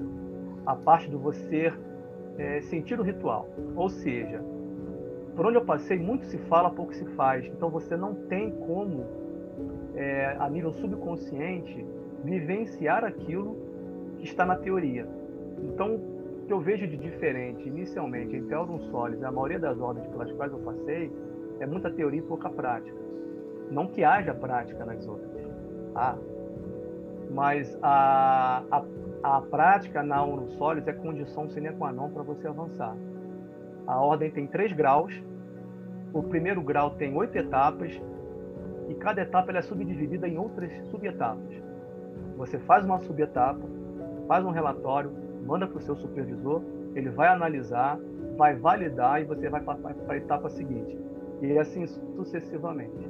Se a pessoa não faz o exercício, não cumpre a etapa dela, ela não avança de grau. Então você vai ter membro que vai passar oito anos, cinco anos. Tem membro que passou quatro anos na primeira etapa do primeiro grau. Ele simplesmente não fazia a, a, o que era para ser feito ali. Eu falava, meu irmão, o que está faltando aí? Que ajuda? Está com dificuldade? A gente pode chegar junto? Não, que eu tenho que trabalhar, não, que eu tenho que ver isso, não, que eu tenho que cuidar disso. Então ele, ele deixava. E, e, o que eu vejo nas, nas outras ordens é você paga e recebe material. Está pagando e vai. Algumas organizações nem sabem se você está lendo aquele material ou não. Simplesmente você pagou, você percebeu. Depois de uns 5, 6 anos, a pessoa fala que eu sou grau X, quase que o último grau de uma determinada organização. Simplesmente a gente não sabe nem se a pessoa sabe o que está escrito naquele material que ela recebeu.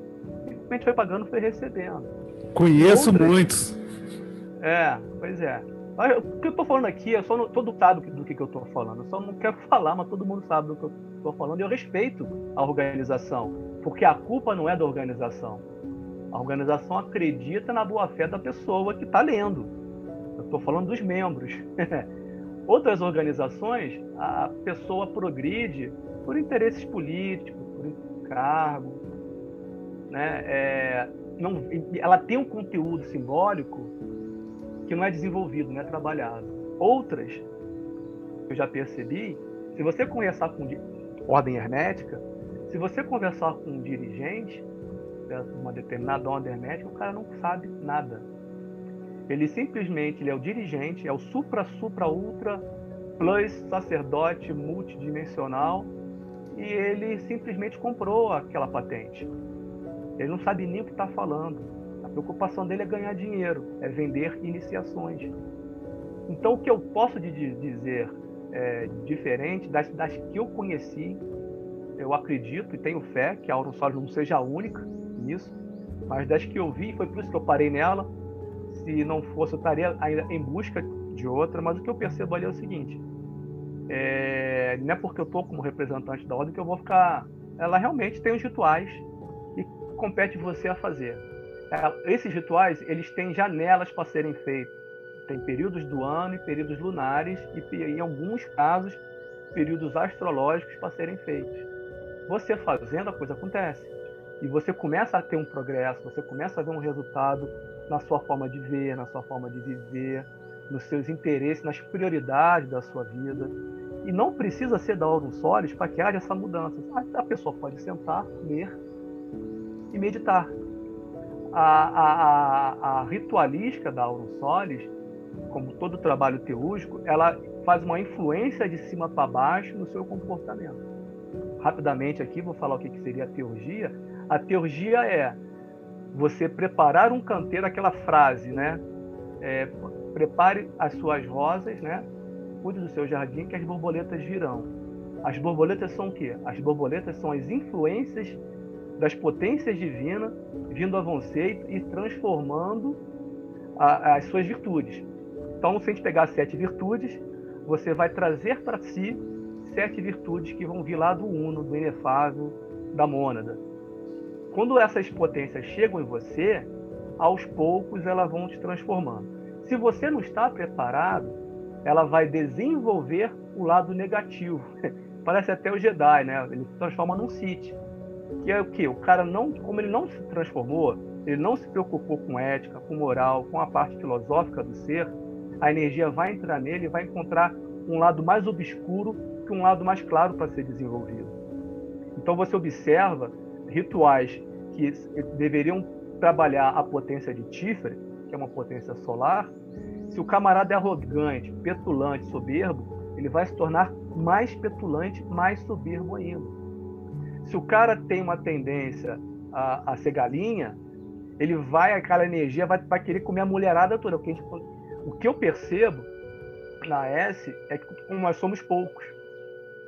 Como somos poucos, é fácil essa conversa e esse balde d'água na cabeça do membro. Quando a gente percebe que o membro tá na corda bamba, tá rateando, a gente dá uma chamada. A gente fala, mano, melhor você parar, melhor você não avançar no ritual. Você não está bem, você não está pronto para passar para a próxima etapa. Aurum Solis não, não é uma corrida de graus, é uma evolução pessoal. Então a pessoa não tem que, ser, não tem que se preocupar em atingir o grau 3 para ganhar um diploma de grau 3 para depois pular para outra ordem e perseguir outro diploma, último grau da outra ordem. É, é quase que uma yoga. Né? Você vai se desenvolvendo, vai meditando, vai vendo a sua evolução de você consigo mesmo, vai trabalhando as pessoas que estão à sua volta, vai levando, vai espalhando essa energia, vai semeando a luz. Um dos processos da Aurum Solis, etapas posteriores, é você ser o encarregado de levar essa luz, de chegar para a galera, olha só, para aqueles que querem ouvir, logicamente. Vem cá, você não pensa em se tornar uma pessoa melhor? O que está faltando para você? Claro que a pessoa tem um momento dela de melhorar e depois tem todo mundo tem suas limitações. E aí entra o processo ritualístico da teurgia, da teurgia, que é quando vem uma determinada energia para dar a você aquela qualidade que você não tem, ou tirar de você aquele vício que está lhe atrapalhando. É isso. Beleza. Fernando, quer fazer alguma consideração para a gente finalizar? Falar claro. alguma coisa sobre o sobre a cadeia de ouro, alguma coisa? Claro. É... Que, o, que, o que ficou convencionado, principalmente aqui no Ocidente, até em oposição a algumas correntes orientais, é de que grau é, é, uma, é, uma, é, um, é muito mais uma, uma espécie de é, consideração social num determinado grupo do que uma etapa do saber. Né?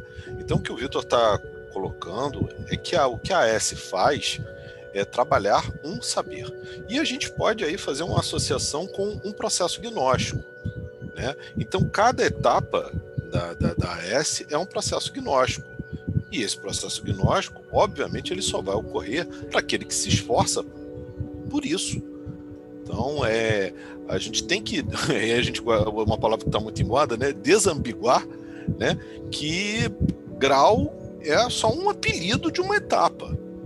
E grau, ele é uma, algo a ser conquistado com muito, muito, muito esforço. Com muita, muita dedicação, né? Então, infelizmente, a gente meio que é, tornou vulgar a questão do grau, né? E acha que grau é só isso, né? As pessoas passaram por força de N estruturas que, por um lado, não cobram muito, né? Ou se cobram, cobram apenas dinheiro, e por pessoas também que entraram sem saber nada e acharam que acham que estando num determinado, uma determinada entidade, num determinado grupo esotérico ou ordem que seja, sociedade, que elas tendo grau, elas têm realizações em nível pessoal ou em nível social. Né? Só que num preceito mais sério, e existem tradições muito sérias nesse sentido, que nem usam a palavra grau, muito, muito pelo contrário. A, se eu não me engano, a própria S, eu acho que ela não usava ou não usa a palavra grau de uma forma tão. É, até pode usar, mas não na, na, no sentido pejorativo, e sim como etapas, etapas a serem vencidas, etapas a serem conquistadas, é a coisa é muito mais séria. Né? Então, só fazer uma. Só te dar um, um reforço, se me permite. Claro. É, a gente tem que lembrar, baseado até no que o Vitor estava colocando, né, toda, toda aquela questão histórica, quando se fala da academia platônica, né, ela é um modelo, assim como foi a escola católica, etc., que no o neoplatonismo, no Renascimento, né, período ali, ele falou de Fitina, etc., é um modelo que vai ser seguido para a formação do que a gente chama hoje das universidades né? Ah, ou que sim. os árabes falavam das é, Casa da Sabedoria entre os árabes, que foi também impregnado desde o final da Idade Média na Europa, né, como é, é, universidade ou escolas de saber. Existiam né, Chartres, né, tinha a Universidade de Paris, por exemplo, né, Notre Dame, a catedral funcionava ali, né, etc.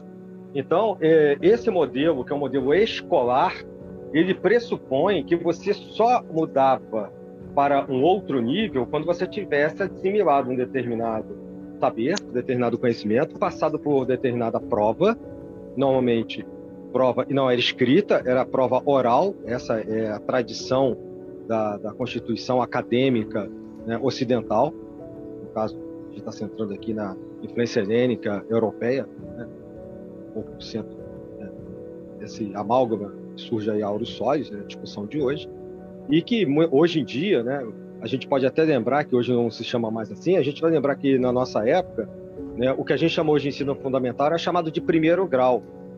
O que a gente chama hoje de ensino médio era chamado de segundo grau. E a universidade era chamada de terceiro grau. Muita gente vai lembrar disso. Isso é uma herança dessa época na qual a associação de ideias entre o que é a formação acadêmica, profissional, pessoal é, intelectual de alguém estava associada com essas é, casas de sabedoria, né, com essas é, fontes neoplatônicas e que se, é, de uma certa maneira, ficava muito difícil de separar, como o Vitor e você também já colocaram, o que era ciência, o que era ciência, a gente aí abrange astronomia, matemática, física, etc. É muito difícil de separar do que a gente chama hoje né, de hermetismo, de astrologia, de alquimia. Tanto é que é razoavelmente aceito, quando digo razoavelmente, é porque não é uma unanimidade na academia, mas também é difícil ter unanimidade de qualquer coisa, em termos de pesquisa, né, mesmo na área de exatas, é, que a alquimia praticamente dá origem à química moderna. Essa física aristotélica que foi já mencionada aqui hoje é a base da física mecânica que vai se desenvolver, inclusive na Idade Média e tal, até chegar em Galileu e depois Newton, que diz que sobe em ombros de gigantes para conseguir fazer o que ele fez. São esses caras todos, nessa linhagem toda. Perfeito. E assim vai. Então tem uma associação de ideias, realmente, entre o que você está falando, o Vitor falou, é, entre ensinar num grupo, numa escola, numa universidade, como os europeus chamaram, né? universalidade de saberes, ensinar e formar alguém. E isso exige, como você está falando, exige uma certa é, um esforço.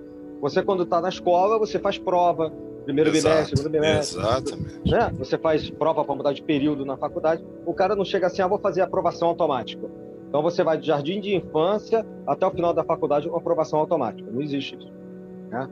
Então é só para lembrar que há uma conexão sim, não é, entre formar a pessoa e as ordens, né? Ou seja, as organizações iniciáticas que nascem nessa estrutura que a gente conhece hoje a partir de tudo que a gente está falando hoje. Exatamente. Pode ir, Fernando. Interrompi. Nada, que isso, foi ótimo, foi ótimo, que ajudou a esclarecer bastante.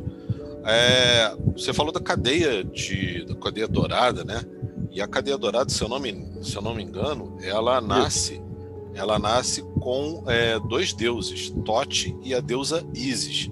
Eu queria até puxar um pouco o Vitor para já a gente estendendo um pouquinho, né, mais alguns minutinhos, ele falar um pouco das divindades né, que se, se ele pode, né, claro, falar alguma coisa de divindades e alguma coisa de trabalho dessas divindades com a Auro Solis, tá? Eu lá no, lá atrás, quando eu fiz aquela pergunta provocativa em relação a, ao pensamento que poderia ter é, advindo da questão do Cristo, tudo mais, é que eu tenho uma, um, um estudo que eu faço do Evangelho de Tomé, né? E no Evangelho de Tomé, ele é uma das comprovações na Hammadi sobre o corpus hermético, pois no Evangelho de Tomé é citado alguma coisa do corpus hermético. Então, quando eu falei, fiz aquela é, conexão lá atrás, é uma tentativa de conexão, é para quem nos ouve, a gente tentar montar uma teia, né, montar uma trama bem mais ampla de quanto é, tem de história e o quanto as tradições se influenciaram, entendeu?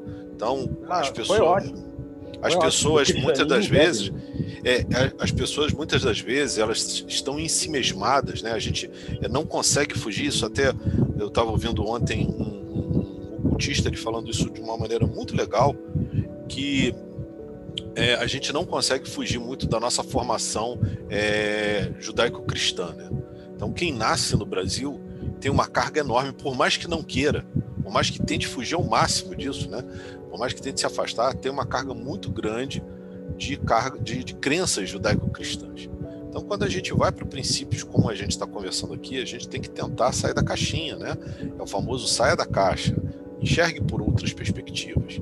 E quando a gente é, incita nosso é, ouvinte a fazer pesquisas, como o próprio Vitor falou durante a fala dele, durante, durante a expressão dele, é, justamente para isso, é para a gente sair um pouquinho disso. Tá? É, o fato de você ter quatro evangelhos, três sinóticos e um não sinótico na Bíblia, hoje, né, no Novo Testamento, foi uma questão de critérios políticos. Não vamos entrar nesse mérito agora, não tem tempo para isso, mas existem outros evangelhos, existem outras visões a respeito cristianismo. Quando a gente provoca o ouvinte a pensar que o cristianismo não nasceu exclusivamente com Cristo, com a figura do Cristo, é porque a gente está tentando exercitar um pensar, né, afiar o pensar do, do, das pessoas para que elas analisem. Existem pontos muito mais fortes do que as crenças que a gente pode falar assim do esoterismo com X, né, daquilo que está ao alcance dos olhos. Quando se fala de esoterismo, tradição primordial e tudo mais, a gente está falando de você, das pessoas aprofundarem as suas pesquisas.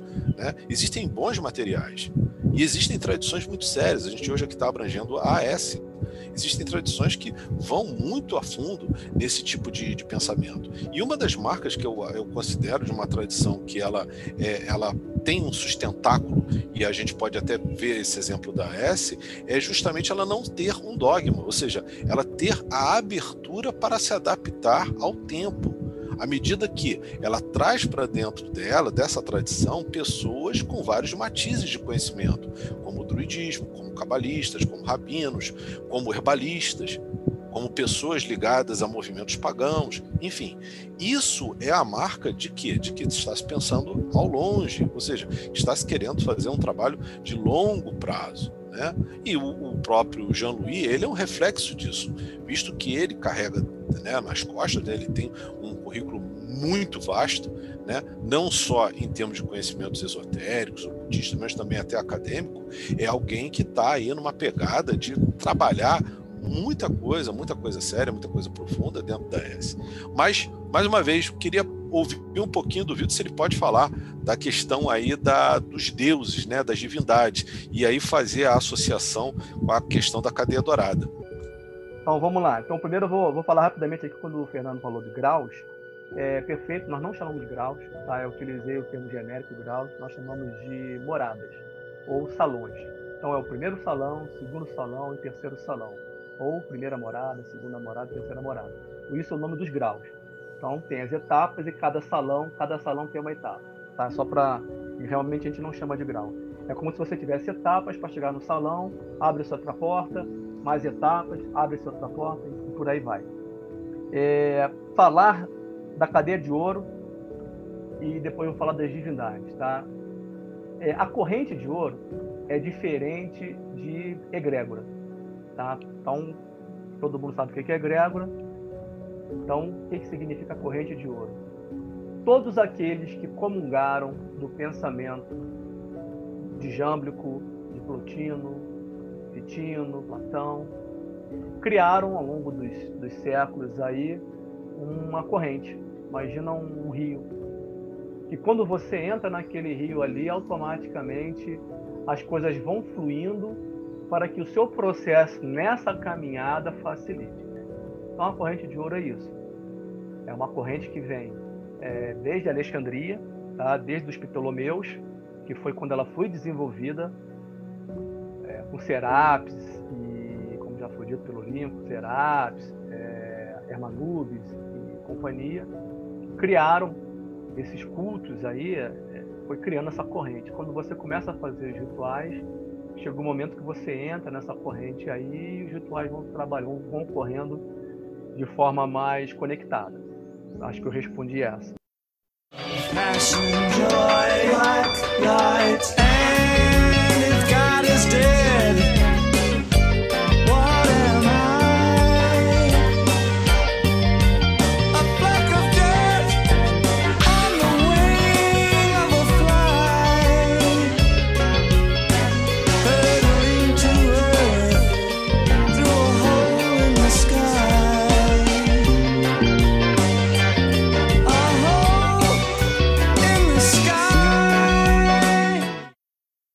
Com relação às divindades, aí eu vou precisar de uns 5 minutinhos, serei muito breve. Tá? Ah, acho que não, 10 minutos. A Auro Solis, ela tem quatro dificuldades de ser implantada, de se difundir, de crescer aqui no Brasil. A primeira dificuldade é o dinheiro, porque o valor é em dólar, né? então isso é caro. É, acho que talvez seja o principal problema para a pessoa entrar. O segundo maior problema são as práticas. Se a pessoa não pratica, não avança a ordem é 90% prática, 10% teoria. Ou seja, não adianta ficar ligando para a gente, mandando mensagem, pedindo PDF, pedindo apostila que não tem. A gente não vai dar material enquanto a pessoa não fez a etapa. A gente não vai dar resposta à frente enquanto a pessoa não fez a etapa 1. Não adianta, ah, tio, o que, que acontece lá na, no minuto 15 do filme? Pô, você está tá na introdução do filme, já quer saber o que acontece no meio do filme?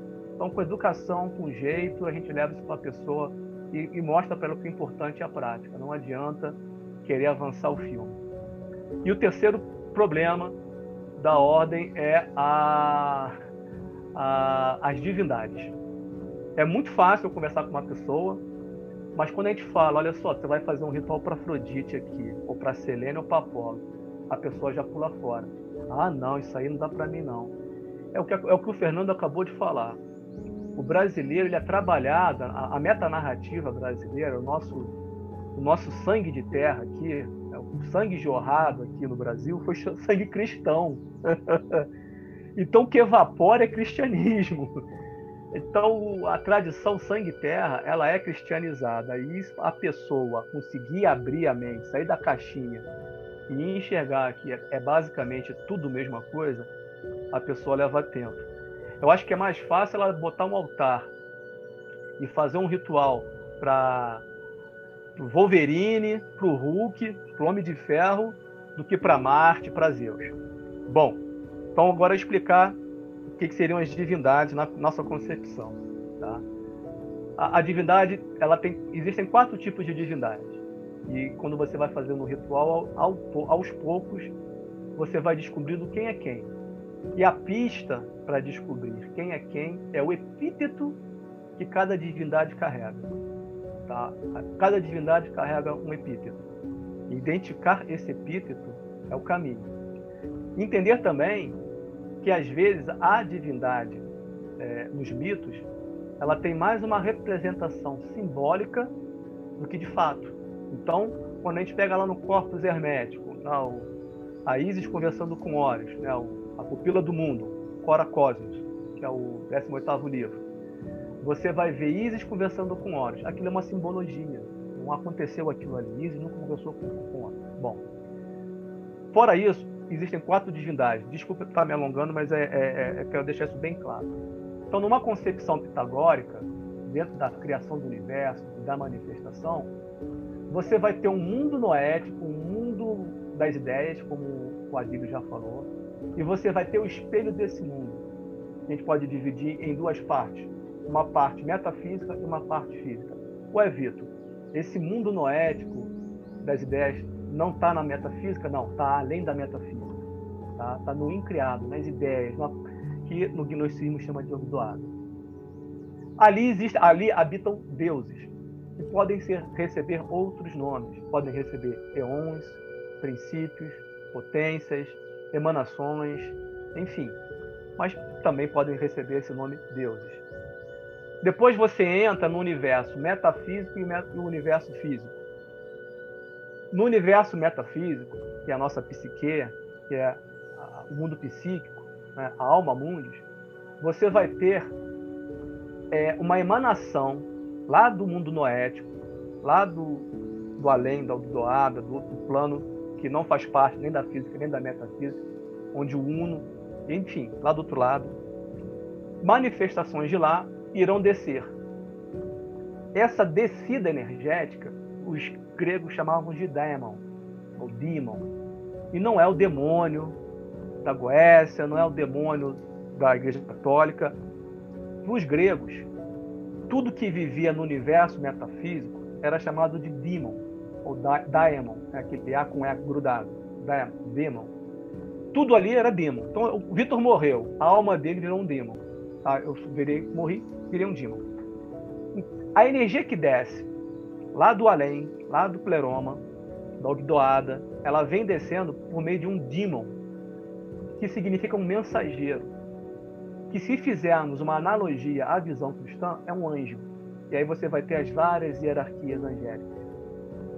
Esse demon descendo, ele vai bater numa determinada tribo, um determinado povo, numa determinada época, uma determinada localização geográfica, vai bater e vai, através da necessidade psíquica daquela, daquele grupo, vai, vai gerar um reflexo. O que alguns chamam de forma-pensamento. Então, lá na pré-história, o homem precisava caçar. Então, a necessidade criou um reflexo, que foi o deus da caça. Criou um reflexo, que foi a deusa da agricultura. E olhou para a lua e teve um reflexo, que foi a deusa da lua.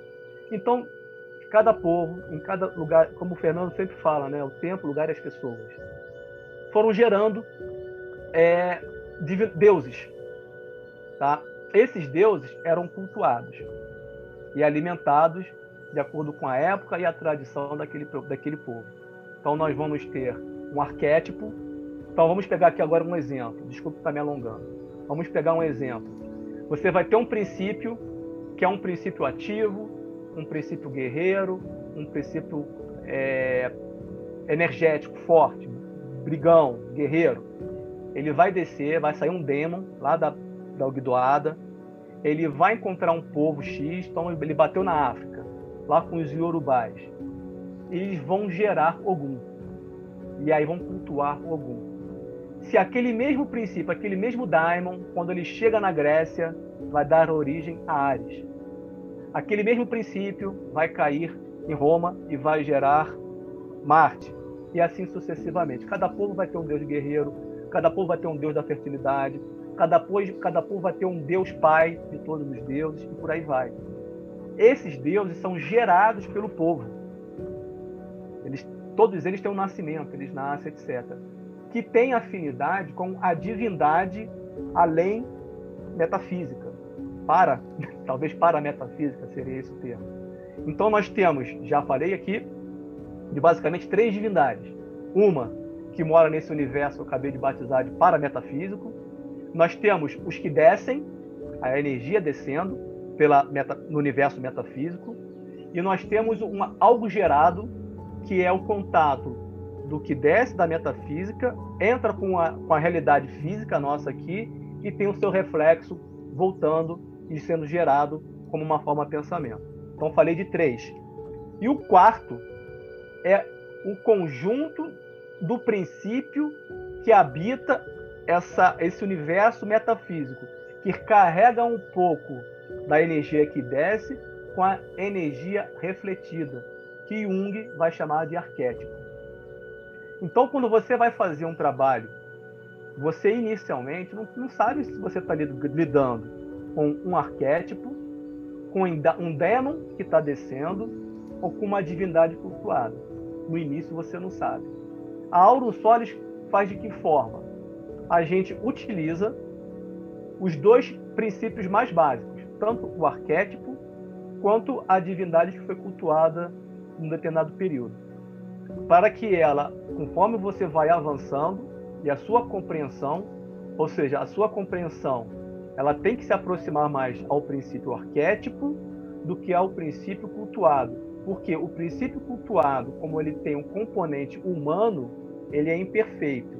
E como você quer se juntar à perfeição, ou seja, você quer mergulhar no pleroma, você pode utilizar do, do, da divindade criada, mas o ideal é você entender a divindade arquétipa, porque ela vai lhe aproximar muito mais do demon que desce.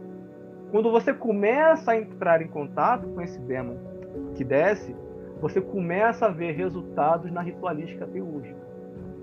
Que a finalidade total é você mergulhar no pleroma quando finalmente a sua consciência, a sua mente ultra super lá, búdica, vai entender como é que é aquela divindade.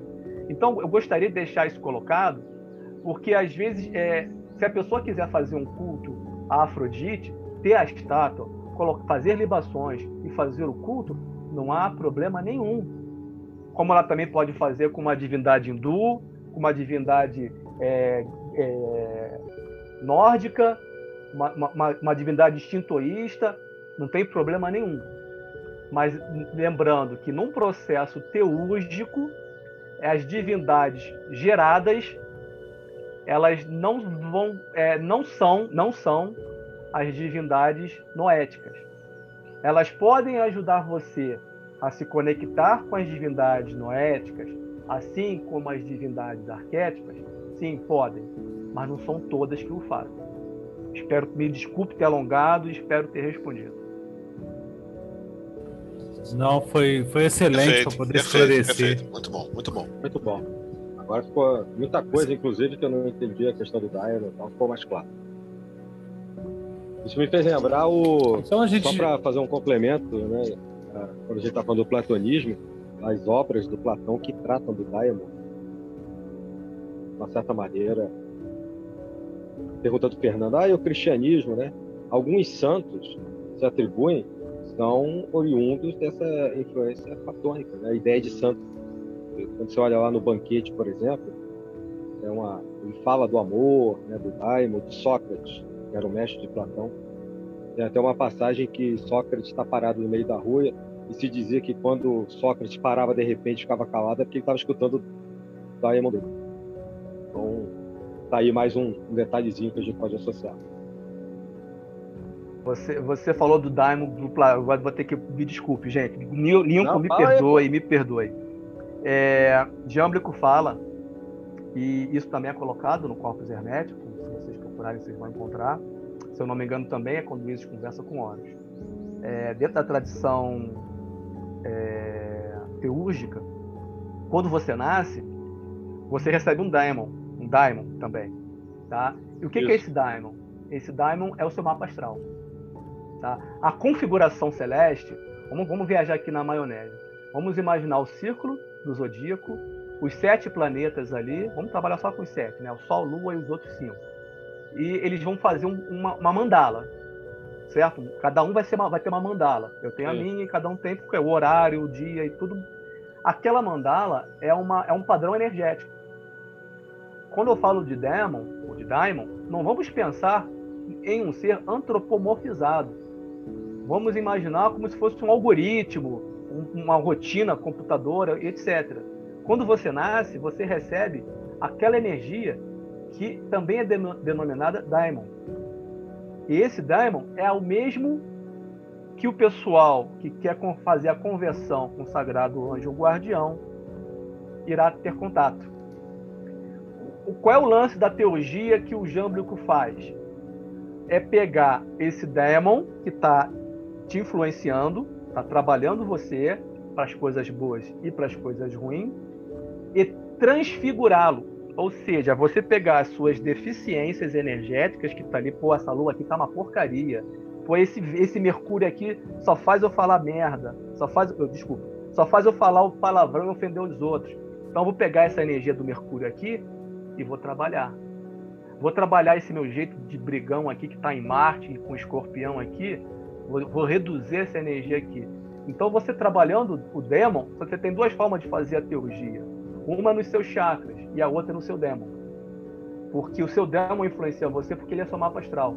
É como se você estivesse trabalhando seu, a sua carta natal para que as influências astrológicas mudassem o seu jeito de ser. Era isso, desculpa. E desculpa pela, pelo palavrão.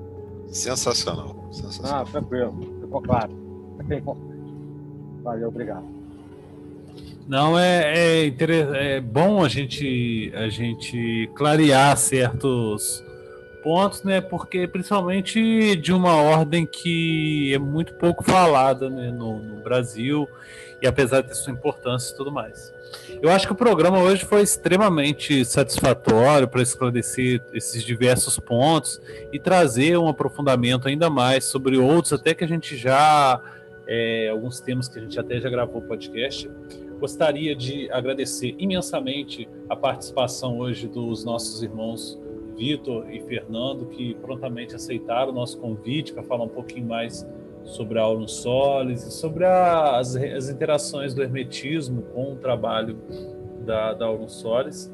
Agradecer também ao meu irmão, que está sempre aqui é, faz parte né, do, desse projeto junto comigo da Sabedoria Arcana, meu irmão Adílio.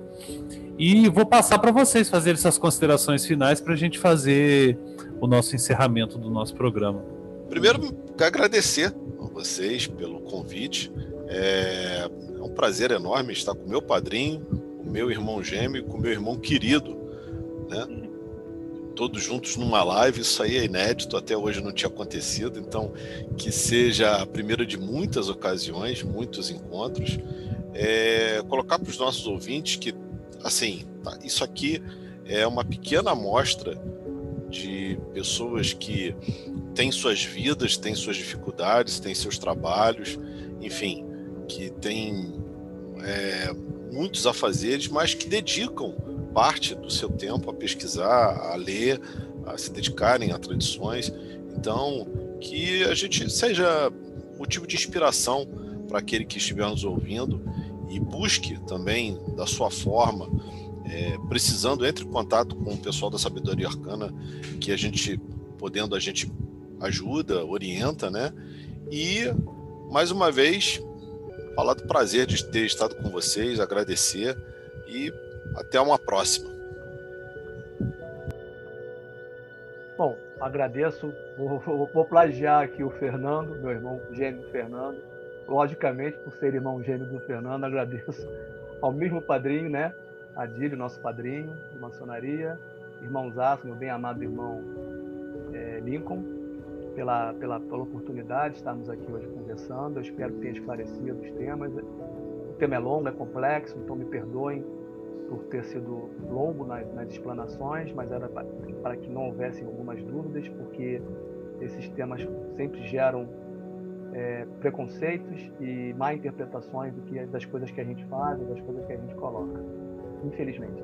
Então a ideia é, é esclarecer ao máximo, agradecer mais uma vez a oportunidade. Quem tiver interessado na caminhada da Aurum Solis, eu sempre recomendo antes de ingressar três coisas que eu sempre falo que é importante no processo teúrgico. A Aurum Solis é uma ordem teúrgica.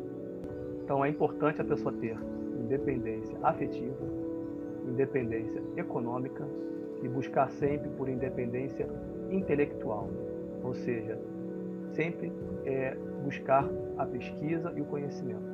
Tá? O site para ingresso é a, a, só pesquisar no Google, Ordo, Ordo Aurum Solis.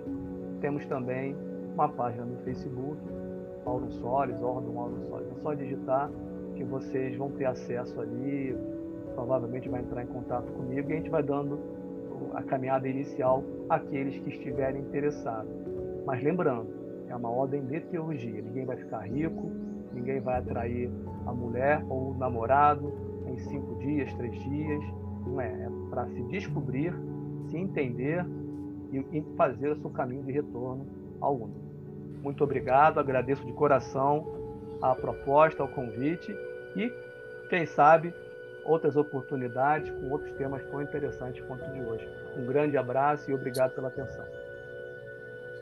Obrigado. Sem dúvida, a gente, a gente que agradece a, a, a participação de vocês, o pronto atendimento. É, aos nossos ouvintes, quem tiver interesse, acesse o site, né? Só procurar no Google, Ordo Auro Solis e é, mais uma vez a gente agradece também a todos os nossos ouvintes. Deixa eu dar meu, minha despedida. É, lembra... Eu não despedi, não. Hein? Só eu vou passar para você. Só, só para finalizar antes, eu gostaria de falar também, aproveitando que o Vitor falou, é que há uma edição publicada do livro do Corpus Hermético, até pela, pela editora. Falei o nome aqui agora, Polar que é uma, uma edição muito boa, e a, os oráculos caldeus que nós estaremos publicando, ou possivelmente já teríamos publicado quando esse podcast for ao ar. Adílio, por favor, faça suas últimas considerações. Não, eu queria só agradecer, né? Eu tenho o prazer de poder estar aqui no, numa gravação no, da Sabedoria Arcana com duas pessoas que eu gosto muito, de incrível conhecimento, né? Grande sabedoria o Fernando, o Vitor, que tive o prazer já de trabalhar em algumas tradições e conhecer já de muito tempo. Né? Então, é uma honra para mim poder estar aqui com vocês. Né? Tem o Inco também, claro, né? está aqui já no projeto em si. Eu acho que o programa hoje foi bem esclarecedor, em vários sentidos. A gente fez uma viagem pela, pela tradição iniciática por milênios, né? viajamos por milênios, e o que eu ia ressaltar, por isso até que eu te cortei, é que, só lembrando aquilo que a gente sempre fala, né? A gente não está aqui como dono da verdade. É, o Vitor, acho que colocou isso também no início. E só enfatizando, é a nossa visão, é a visão da Auro Solis. Né? Cada um tem a sua possibilidade de ouvir e de aceitar aquilo que achar que deve ou não. Então, eu acho que o programa ficou muito bom e certamente muito informativo. Obrigado a todos vocês, Inca, Fernando, Vitor. Obrigado aos ouvintes mais uma vez e até a próxima. Até a próxima. Tchau, tchau. Valeu, gente.